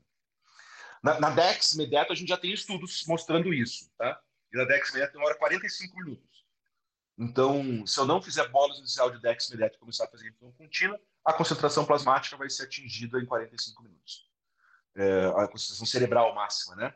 Vai ser atingido em 45 minutos. E aí eu tenho é, que a gente vai ter uma, uma, um máximo efeito da DEX ali depois de 45 minutos. Então é difícil também a gente pensar em fazer DEX imediato sem bolos inicial. Como o bolos inicial custa caro para os nossos padrões brasileiros, a DEX, a gente acaba normalmente fazendo uma Chila ou uma Deto na MPA e já começa a infusão de DEX, né? Para que é, quando acabar o efeito do outro alfa 2, a DEX já está funcionando também. Uhum. Mas a pergunta Beleza. é muito boa e bem, bem difícil de responder. é, que era o que a gente fazia no. No, no teu trabalho, Normalmente, né? No meu trabalho. Fazia é. bolos de Chila e depois colocou na mesa, já entra direto com a infusão de, é, de na, Dex. Na rotina, né? Na rotina, no, uhum. no, teu, no, teu, trabalho não tinha bolas de Chila, né? Era só não. a Dex e a gente percebia o efeito. A máxima depois. redução do Propofol era por aí, né? Em torno de 45 Exatamente. minutos de infusão, né? É, isso uhum. é uma hora depois. Uma, uma hora, hora depois. depois. É isso aí. Beleza. E opioides? Por que, que ela é muito utilizada em pequenos, né? Aí dificilmente a gente vê uma infusão aí em transanestésica, né? Uma, uma infusão analgésica e transoperatória sem opioide. E por que em cavalo a gente não encontra isso daí? Tá. Não vê essa realidade, chega, né? A gente até chega a fazer alguma, alguma coisa de infusão de cavalo para analgesia, né? Cavalo com dores muito exageradas, é, ou, ou cavalo com é, para sedação, né? A gente chega até a infundir uma morfina, uma metadona, né? É, uhum. Até consegue fazer isso. É, na cirurgia, nas cirurgias, normalmente os opioides que a gente usa é fentanil, sulfentanil, alfentanil, remifentanil, né? Que a gente utiliza é, em várias espécies, né? É, só que o fentanil em cavalos, né? Quando a gente faz o fentanil no cavalo, ele não tem muito efeito na redução da CAN, do isofurano. Né? Então, fazer o fentanil não ajuda muito o, o gastar menos anestésico. E os opioides, é, talvez o maior problema desses opioides é que eles podem ter alguns efeitos indesejáveis, e entre esses efeitos indesejáveis a diminuição de motilidade. Né? Como o fentanil é uma droga que apresenta um efeito cumulativo importante, né? Então é mais fácil o cavalo sair com baixa motilidade intestinal depois da sua utilização. Tem até um trabalho que mostra que o fentanil aumenta a CAN, né? Uhum. É, excita o cavalo, né? Eles podem ter aquele efeito paradoxal de excitação do cavalo e aumentar a CAN. Então é, é, é sim, é um, é um problema isso, tá? É, e não se utiliza é, muito isso. A gente fez o, o trabalho do pote, né? É, numa das etapas do trabalho do pote, a gente fez o Propofol com, com remifentanil, né? Achando que o remifentanil poderia ser uma boa solução para isso, né? Para redução da CAN do ISO e do, da taxa de infusão no Propofol. A gente fez tanto com ISO quanto com, com Propofol. Mas, sinceramente, no trabalho do pote, o resultado não foi legal, né? É, é, a gente percebeu é, que a gente precisava manter CAM mais alta e taxas de infusão mais alta com o remifentanil do que a gente tinha com lidocaína e ketamina na nossa rotina. Né? Então, não, não, não valeu a pena a infusão do remifentanil isoladamente nos, nos cavalos. É, apesar de ter o seu efeito analgésico, a gente consegue fazer esse efeito analgésico com os alfa-2 também, né? Uhum. É, ou com bloqueios, que a gente usa muito no cavalo, tal, a gente consegue fazer esse efeito. E para a redução da CAN, ele não teve muita vantagem. Mas aí, é, a gente resolveu fazer o remifentanil associado com a lida e com a queta, né? Que Exato. foi no teu trabalho de residência, né? Eu acho que aí você pode falar melhor do que eu, que foi esse, esse teu trabalho aí. Que o resultado foi bem mais interessante. Sim, não, foi bem, foi bem legal, né? É, no meu trabalho da residência, né, nós trabalhamos então é, para avaliar né, a redução aí desse desse isoflurano, né, comparando dois grupos. Um só com lidiqueta, que é o que normalmente né, é feito, né, e um grupo com remilidiqueta, né, porque tem alguns trabalhos que mostram, né, igual o professor falou, nenhum incremento, né? Juntando aí com a lidocaína e ketamina, nenhum incremento na redução e muitas vezes até aumento na, no consumo, né? Do, do anestésico inalatório.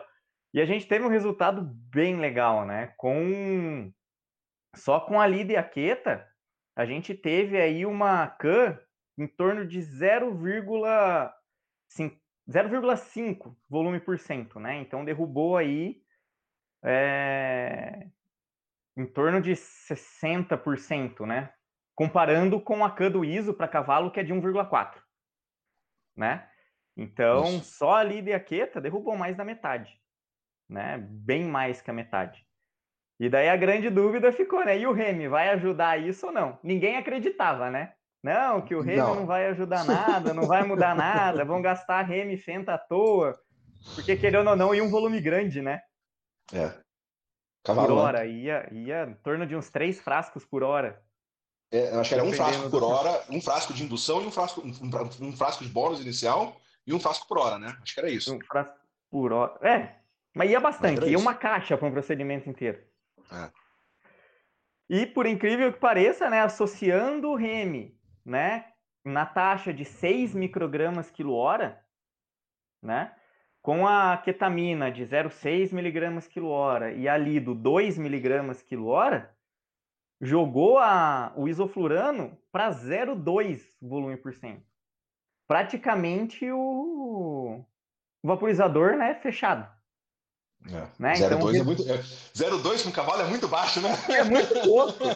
Normalmente tá sempre acima do 1, 1 e pouco, né? Baixar para 0,2, pertinho do zero ali, é tenso. Né? Então reduziu aí 85, 85, 86%, né? Foi uma redação, uma redução bem significativa, né? A associação do é. REM. Então, para alguns casos aí, acho que seria bem, né? Bem viável a utilização aí para a gente conseguir jogar essa taxa do, do ISO lá para baixo, né? E a recuperação desses animais foram tranquilas, né? Não teve nenhum grau de, de excitação severa, assim, né? Aquela excitação normal do ISO, né? Que aquela que normalmente a gente encontra, né? Nada muito fora do, do que a gente está está acostumado a acompanhar. Então foi bem, bem legal mesmo, né? Deu um resultado aí super, super legal. Legal, joia. Né? Bem, bem interessante. Legal, é. É isso aí. Eu acho que diferente do que a gente encontrava, que a gente encontrou no trabalho do bot, né? A uhum. associação com o com Keta parece que teve um resultado mais interessante do que fazer só o, só uh, o REMI, né? Aham. Uhum. Sim. É, tinha uma pergunta de opioides aqui, deixa aqui. Como o Vitor, né? Vitor Souza perguntando, né? Como o professor falou, é comum, né, os opioides causarem é, hipomotilidade, né? E ele está perguntando como que se teria alguma forma de contornar esses efeitos dos opioides, né? Eu acho que o Remy, essa hipomotilidade, não perdura por muito tempo, né? Pela nada, ação nada, dele né? sempre muito Isso. pequena, né? É. No meu. Se, se, se, você fosse pensar em fusão transoperatória de um opioide, é, comparar o fentanil, que pode ter efeito cumulativo, com o remifentanil, que acaba efeito muito rápido, né? O remifentanil não teria consequências pro pós-operatório nem imediato nem tardio. Né? Uhum. Então, nessa situação já resolveria. Mas acho que é, a pergunta dele não está muito relacionada a trans, transoperatório, transanestésico, né? Porque a gente até, é, mais, é, menos frequentemente a gente faz isso, né? A gente uhum. utiliza mais a morfina, a metadona no, no, ou no pré ou no, no pós-operatório para controle da dor, né? Para resgate analgésico. E aí uhum. eles podem ter esse efeito de diminuição da motilidade, né? Então, assim, ó, tem um trabalho que que fala que a meperidina, inclusive, pode aumentar a motilidade. Né?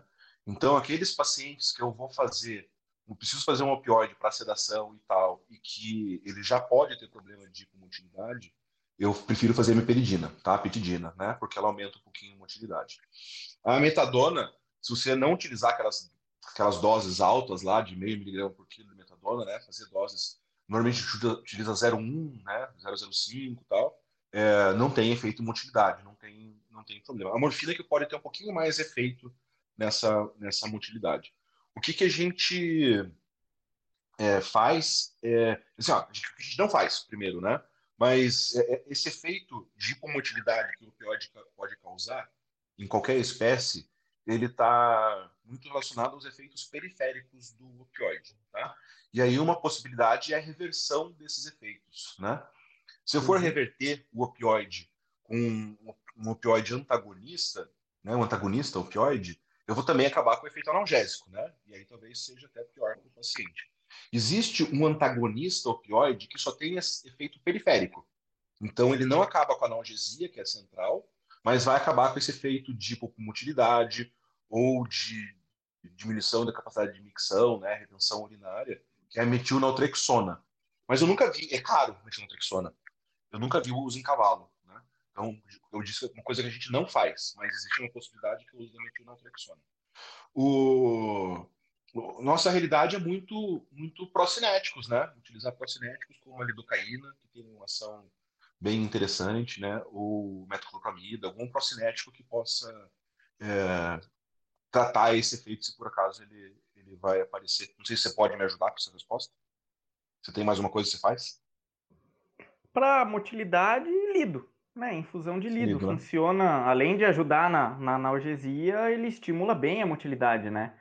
É. Quando pega a cirurgia de cólica que está com infusão de lido no trans, é bem nítida a motilidade do intestinal ali, né, durante o, o procedimento. Então, eu acho que bem, bem tranquilo. A lido é um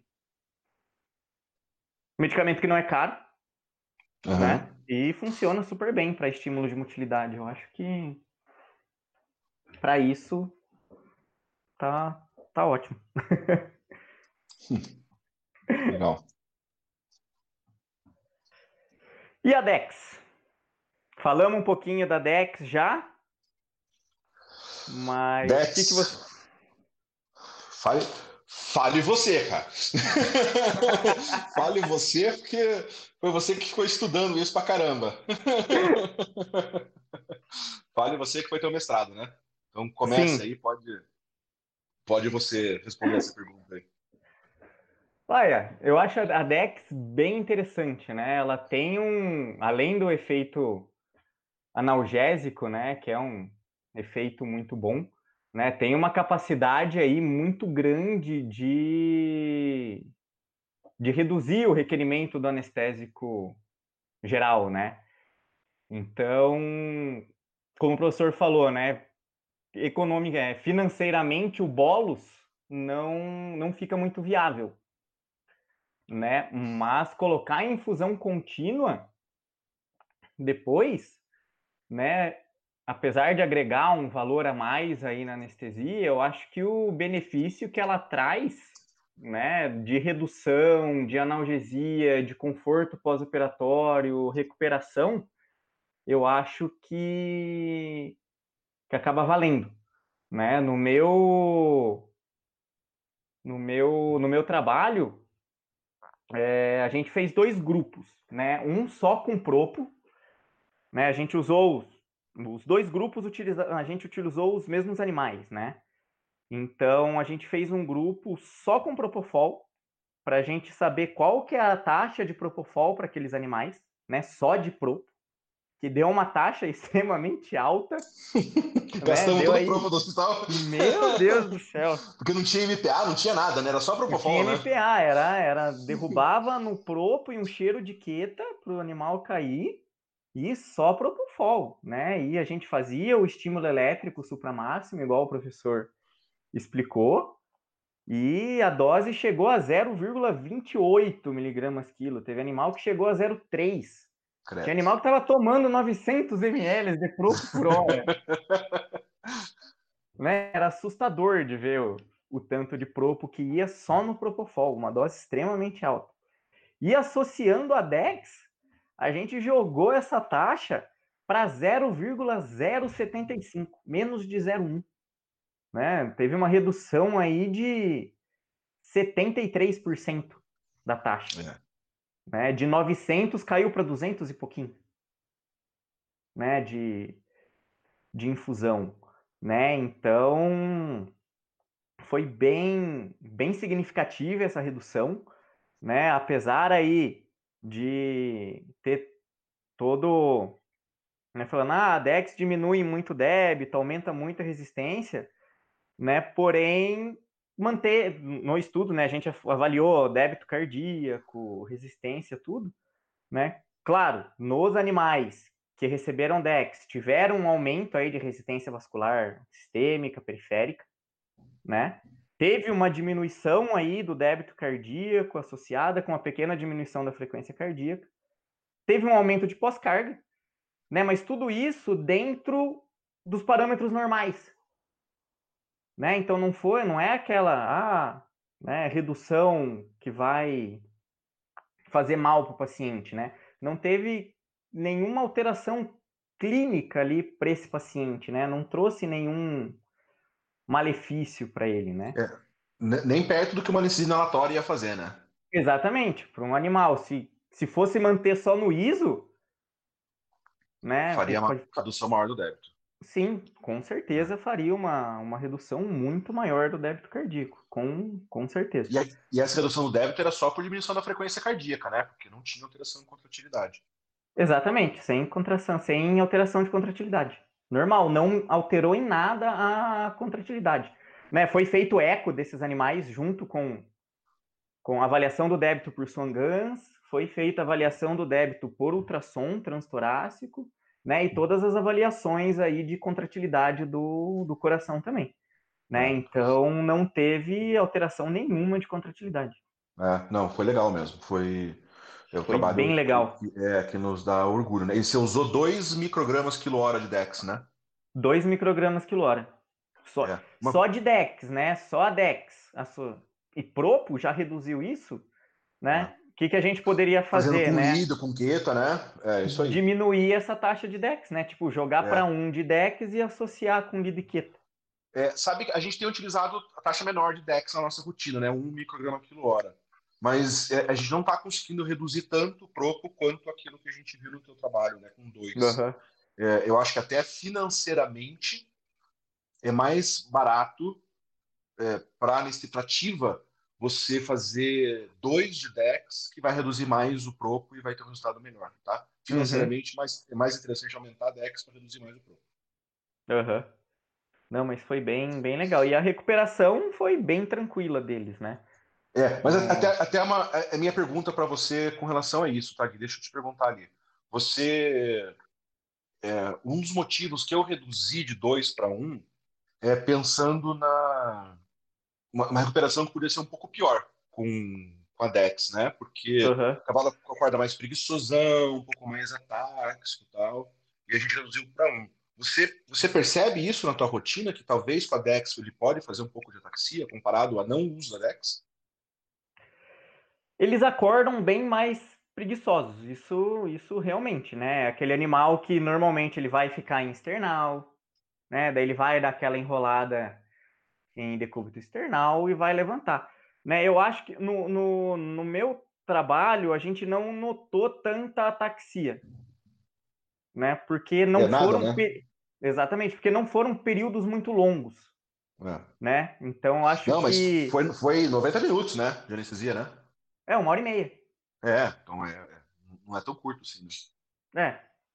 Mas eu acho que sim, a partir do momento que começar a utilizar, né, por tempos mais prolongados, né, o, a chance de ter uma ataxia é, é grande, né? Então aquele animal que, sim, ele vai acordar mais preguiçoso, mas ele pode ter uma dificuldade em ficar, ter, demorar mais tempo para ter uma deambulação normal, né? Ele fica em pé, mas vai demorar mais tempo aí para ele, para você conseguir tirar ele de dentro da, da sala de recuperação, né? Ele tá. ficar bem firme. É, eu acho que pode. Sabe que eu estava assistindo uma, é, eu assisti duas lives do, do Flávio, que está lá em, em Guelph, né, no Canadá. Uhum. Ele está fazendo residência lá. E, e, que eles usam DEX também em todos os procedimentos. Usam a mesma taxa que você fez no seu trabalho, que é 2 microgramas quilo hora. E eles uhum. falaram que eles não, eles usam todos, eles não percebem ataxia. Ataxia. Os cavalos acordam, beleza, sem nenhum problema. Não é o que eu percebo, tá? Uhum. Eu vejo assim, quando eu uso Dex, eu vejo mais ataxia do que quando eu não uso a Dex. Só que é, talvez alguma coisa faça sentido o que eles estão falando e eu preciso olhar essa Dex com os olhos menos críticos, talvez, porque a, a, o clearance da Dex é muito alto no cavalo. Muito alto. O cavalo elimina a Dex muito rápido. Ela tem uhum. um volume de distribuição muito baixo, que permite a gente fazer doses tão baixas assim dela, né? Então, é, é, menor volume de distribuição, dose menor e tem uma, uma, uma distribuição, uma, uma, um clearance dela que é muito, muito rápido, realmente. Faz todo sentido o que eles estão falando do ponto de vista farmacocinético. Infelizmente, na, no dia a dia, na rotina, é, não é bem isso que eu estou percebendo. As minhas recuperações ficaram um pouquinho mais lentas uhum. e às vezes um pouquinho é, aquele cavalo que normalmente levanta na primeira tentativa, às vezes ele está demorando um pouquinho mais para levantar do que quando eu não utilizava a Dex na minha rotina. Tá? Uhum. Mas, mas assim, ó, é, se for comparar com os outros Alpha 2, não tem, não, não tem como chegar perto, né? A, a, a, Deto, por exemplo, ela tem um clearance muito baixo. Né? Até por isso que a, a detomidina é, tem um efeito mais longo do que a xilazina, né? Porque o clearance dela é mais baixo. Né? Ela até tem um, um, volume de distribuição pequeno, mas um clearance muito pequeno. A, a xilazina ela tem um volume de distribuição muito grande. Por isso que a gente precisa usar dose tão alta de xilazina, né? Uhum. A gente usa lá meio miligrama, um miligrama por quilo de xilazina e de deto a gente usa 20, 40 microgramas por quilo, né? A dose é diferente, porque o volume de distribuição da xilazina é muito grande no cavalo. Mas o clearance dela é melhor do que o da deto, por isso que ela dura tão pouco. A gente faz uma dose uhum. muito alta e ela dura tão pouco. Né? Por isso que às vezes é até mais interessante fazer infusão de Sheila do que fazer infusão de Deto, já que esse clearance é, é realmente maior. Né?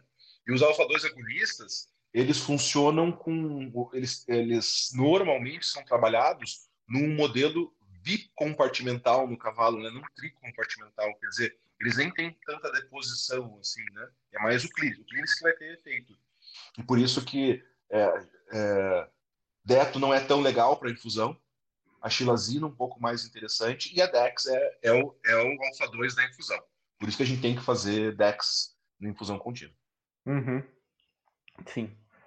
Na beleza. É, o professor já comentou, né? Mas não sei se queria falar mais alguma coisa, né? Em relação à monitoração do plano Intiva né? É, comparando né, ativa com a inalatória, né? Com, como fazer essa, essa avaliação na rotina, as diferenças aí que a gente tá. que a gente pode encontrar. Legal. A gente, a gente é, tem um a gente fez um trabalho do que foi mestrado do Duze, né? Que a gente usou BIS uhum. no cavalo, né? Então a gente fez avaliação do plano anestésico através do BIS e a gente pôde comparar bem o o Propofol com o ISO ali, né? E uma coisa que a gente percebeu nesse trabalho é que os cavalos que a gente anestesia com o Propofol, que a gente fala que parece que estão num plano mais superficial, eles têm um bis menor do que o que a gente faz com o ISO, que parece estar num plano mais profundo. Uhum. Então, até a gente, a gente, nem consegue ver muita diferença é, de bis no cavalo com Propofol entre plano superficial e profundo. Né? Fica tudo meio parecido assim com o bis mais baixo. E com a, a, a inalatória, a gente percebe, né? Aquele cavalo que a gente avalia clinicamente mais profundo, ele tem bis mais baixo. E aquele cavalo que a gente avalia como está mais superficial, ele tem, tem bis mais alto, né? Então a gente consegue ver essa, essa diferença é, no cavalo. Então, assim, ó, não significa que porque a gente está vendo o cavalo piscar com propofol, ele realmente está no plano superficial tá? Uhum. É, provavelmente o nível de inconsciência desse cavalo com propofol é maior do que com o bis, mas ele basicamente ele pisca. E como reflexo palpebral na inalatória é o principal ponto para a gente avaliar plano anestésico, né? A gente acaba ficando meio meio perdido, né? É, porque o cavalo pisca. O cavalo pisca, mas ele tem que estar com o olho rotacionado e ele tem que diminuir bem o, o reflexo anal. Uma coisa que eu sempre falo é o seguinte: olha é, o, o ânus, né? Se você olhar o ânus e conseguir ver mucosa retal, tá relaxado, fique tranquilo. Uhum. Se o cavalo tiver reflexo anal muito presente, assim como ele pisca muito forte, ele também tiver reflexo anal muito presente, que o plano está superficial. Né? Então, a gente faz tudo uma relação. Rotação do globo, tem que estar com o olho rotacionado, é, tem que ter reflexo palpebral leve, ele é presente, mas ele tem que estar diminuído, ele tem que ter redução do reflexo anal, né? E não pode ter nistagmo. Isso foi uma coisa no trabalho do Duzi que a gente percebeu, que o cavalo vai, é, o cavalo normalmente, esse no Propofol fica com valores de bis ali entre 60 e 65, né? Cavalo anestesiado. Uhum. E ele, ele vai apresentar, deixa eu até dar uma colada aqui, tá? Quais são os valores de bis que ele vai apresentar? Aqui, ó. Ele vai apresentar com o Propofol é, despertar anestésico com valor de bis de 75, que é quando ele tem, começa a ter nistagmo. Então, o nistagmo se diz, que o bis dele está por volta de 75, né? enquanto o cavalo anestesiado com um propofol num plano médio está por volta de 60 de bis. Né? Então, é, é, é, o, o bis funciona de maneira segura, mas basicamente, então, o que a gente tem que entender é o seguinte, que esse cavalo anestesiado com propofol, ele não pode ter nistagmo. Teve nistagmo, errou, tem que fazer um bolos, né? É, uhum. Basicamente isso. Olho rotacionado, reflexo palpebral leve, reflexo anal leve, sem nistagmo. É isso que a gente quer, um plano adequado de anestesia com propo. Beleza. E ventilação? Precisa ventilar um cavalo quando a gente faz estiva? Precisa ventilar qualquer cavalo na mesa cirúrgica. Qualquer cavalo. 100%. Pois na mesa ventila, 100%. tá? Não importa uhum. se é inalatória, até assim, ó, eu vou dizer, pior com a inalatória do que com, com ativa. O Propofol faz mais depressão respiratória. Tá? Então, uhum. você tem uhum. uma diminuição de amplitude respiratória, uma diminuição de frequência respiratória com o Propofol, o que pode levar a uma hipercapnia. A inalatória faz, faz mais hipóxia do que o Propofol. Tá? Então, uhum. que é pior.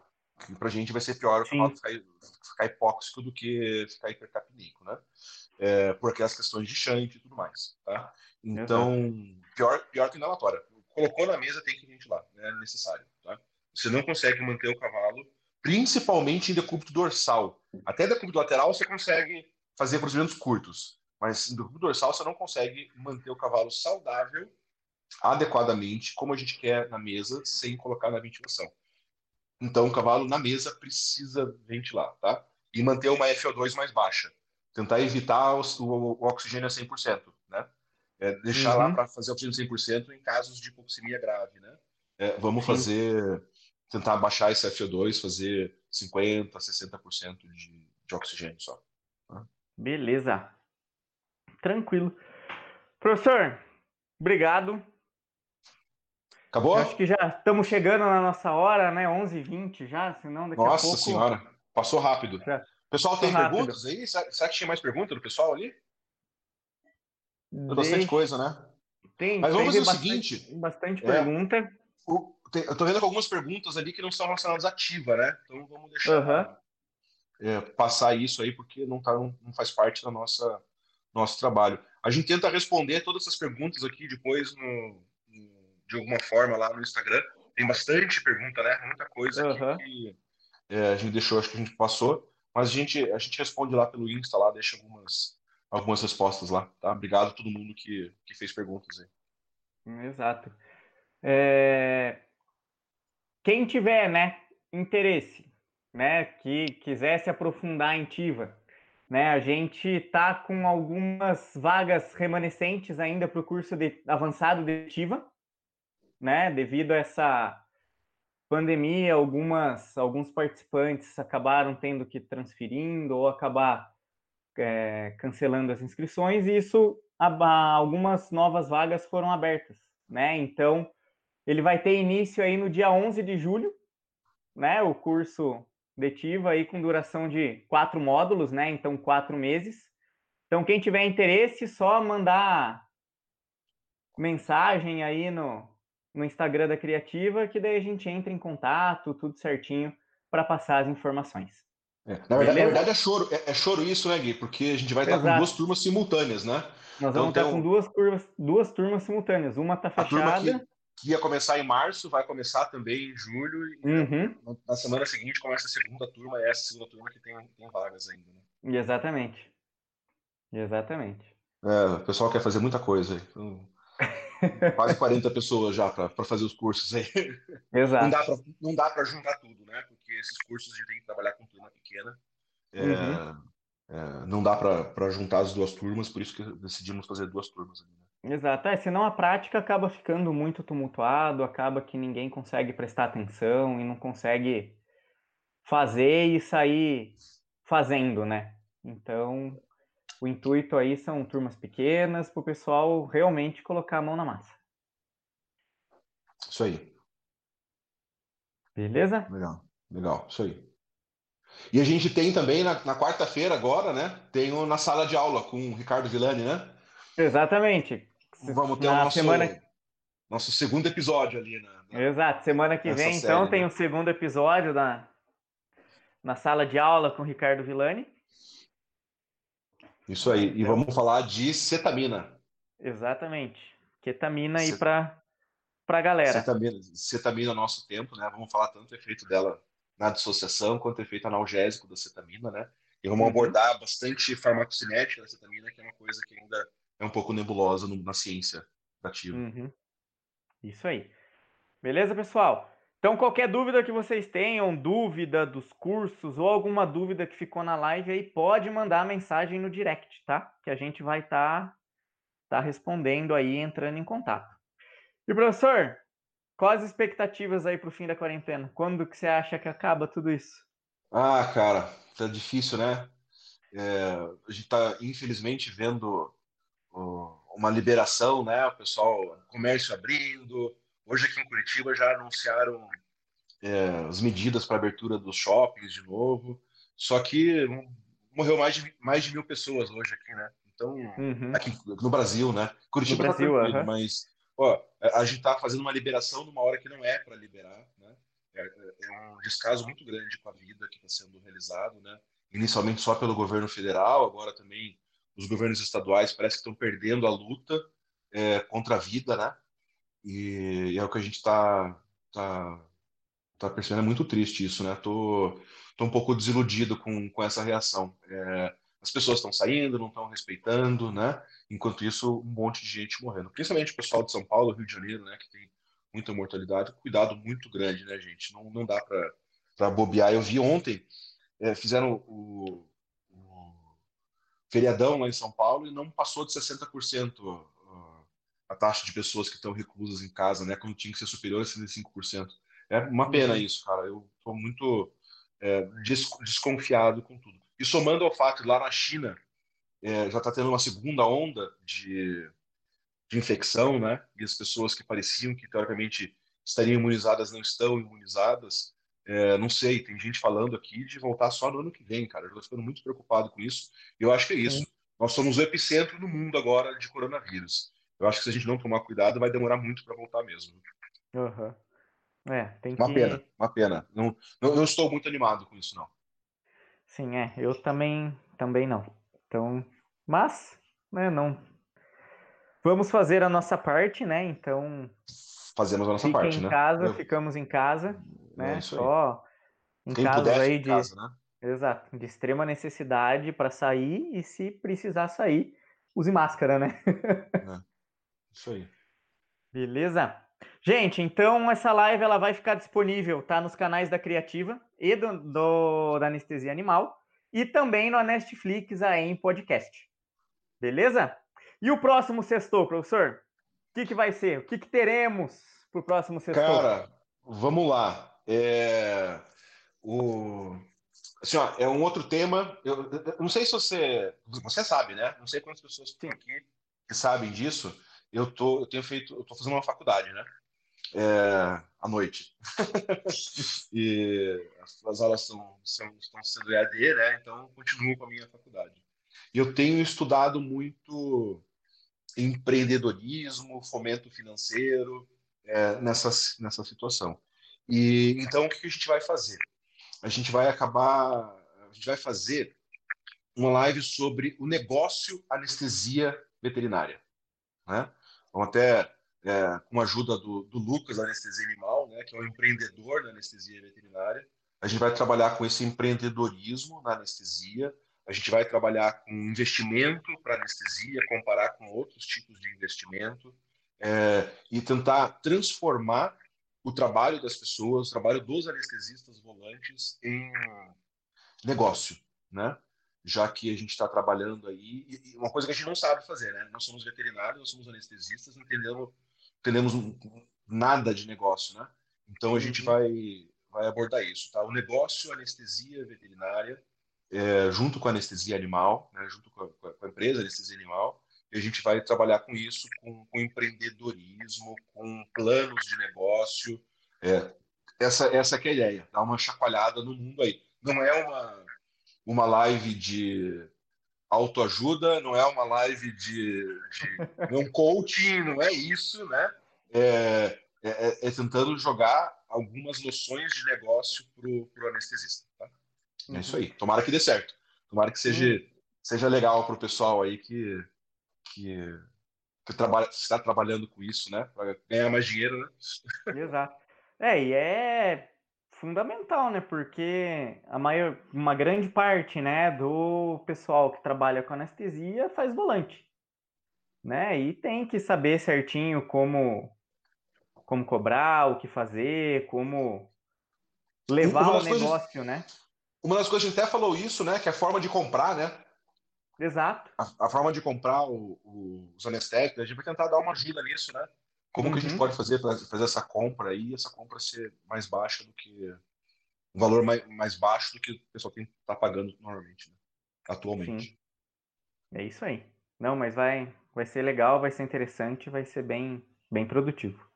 Professor, muito obrigado pela participação aí na, nessa live aí falando um pouquinho de, de Tive em Cavalos, né?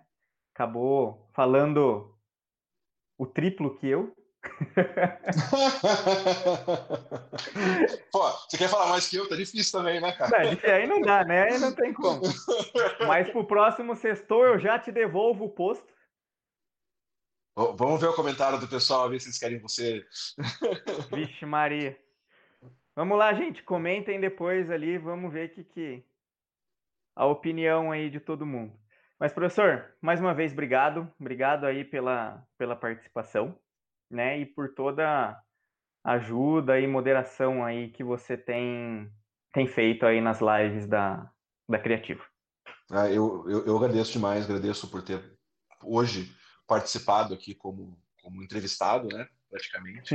agradeço a oportunidade de eu estar preenchendo aqui minha quarentena e conversando com os nossos colegas é, nas, nas, nos programas, né, nos dois programas. Agradeço a, a, todo o teu esforço e a possibilidade de a gente poder fazer o, na sala de aula também, né?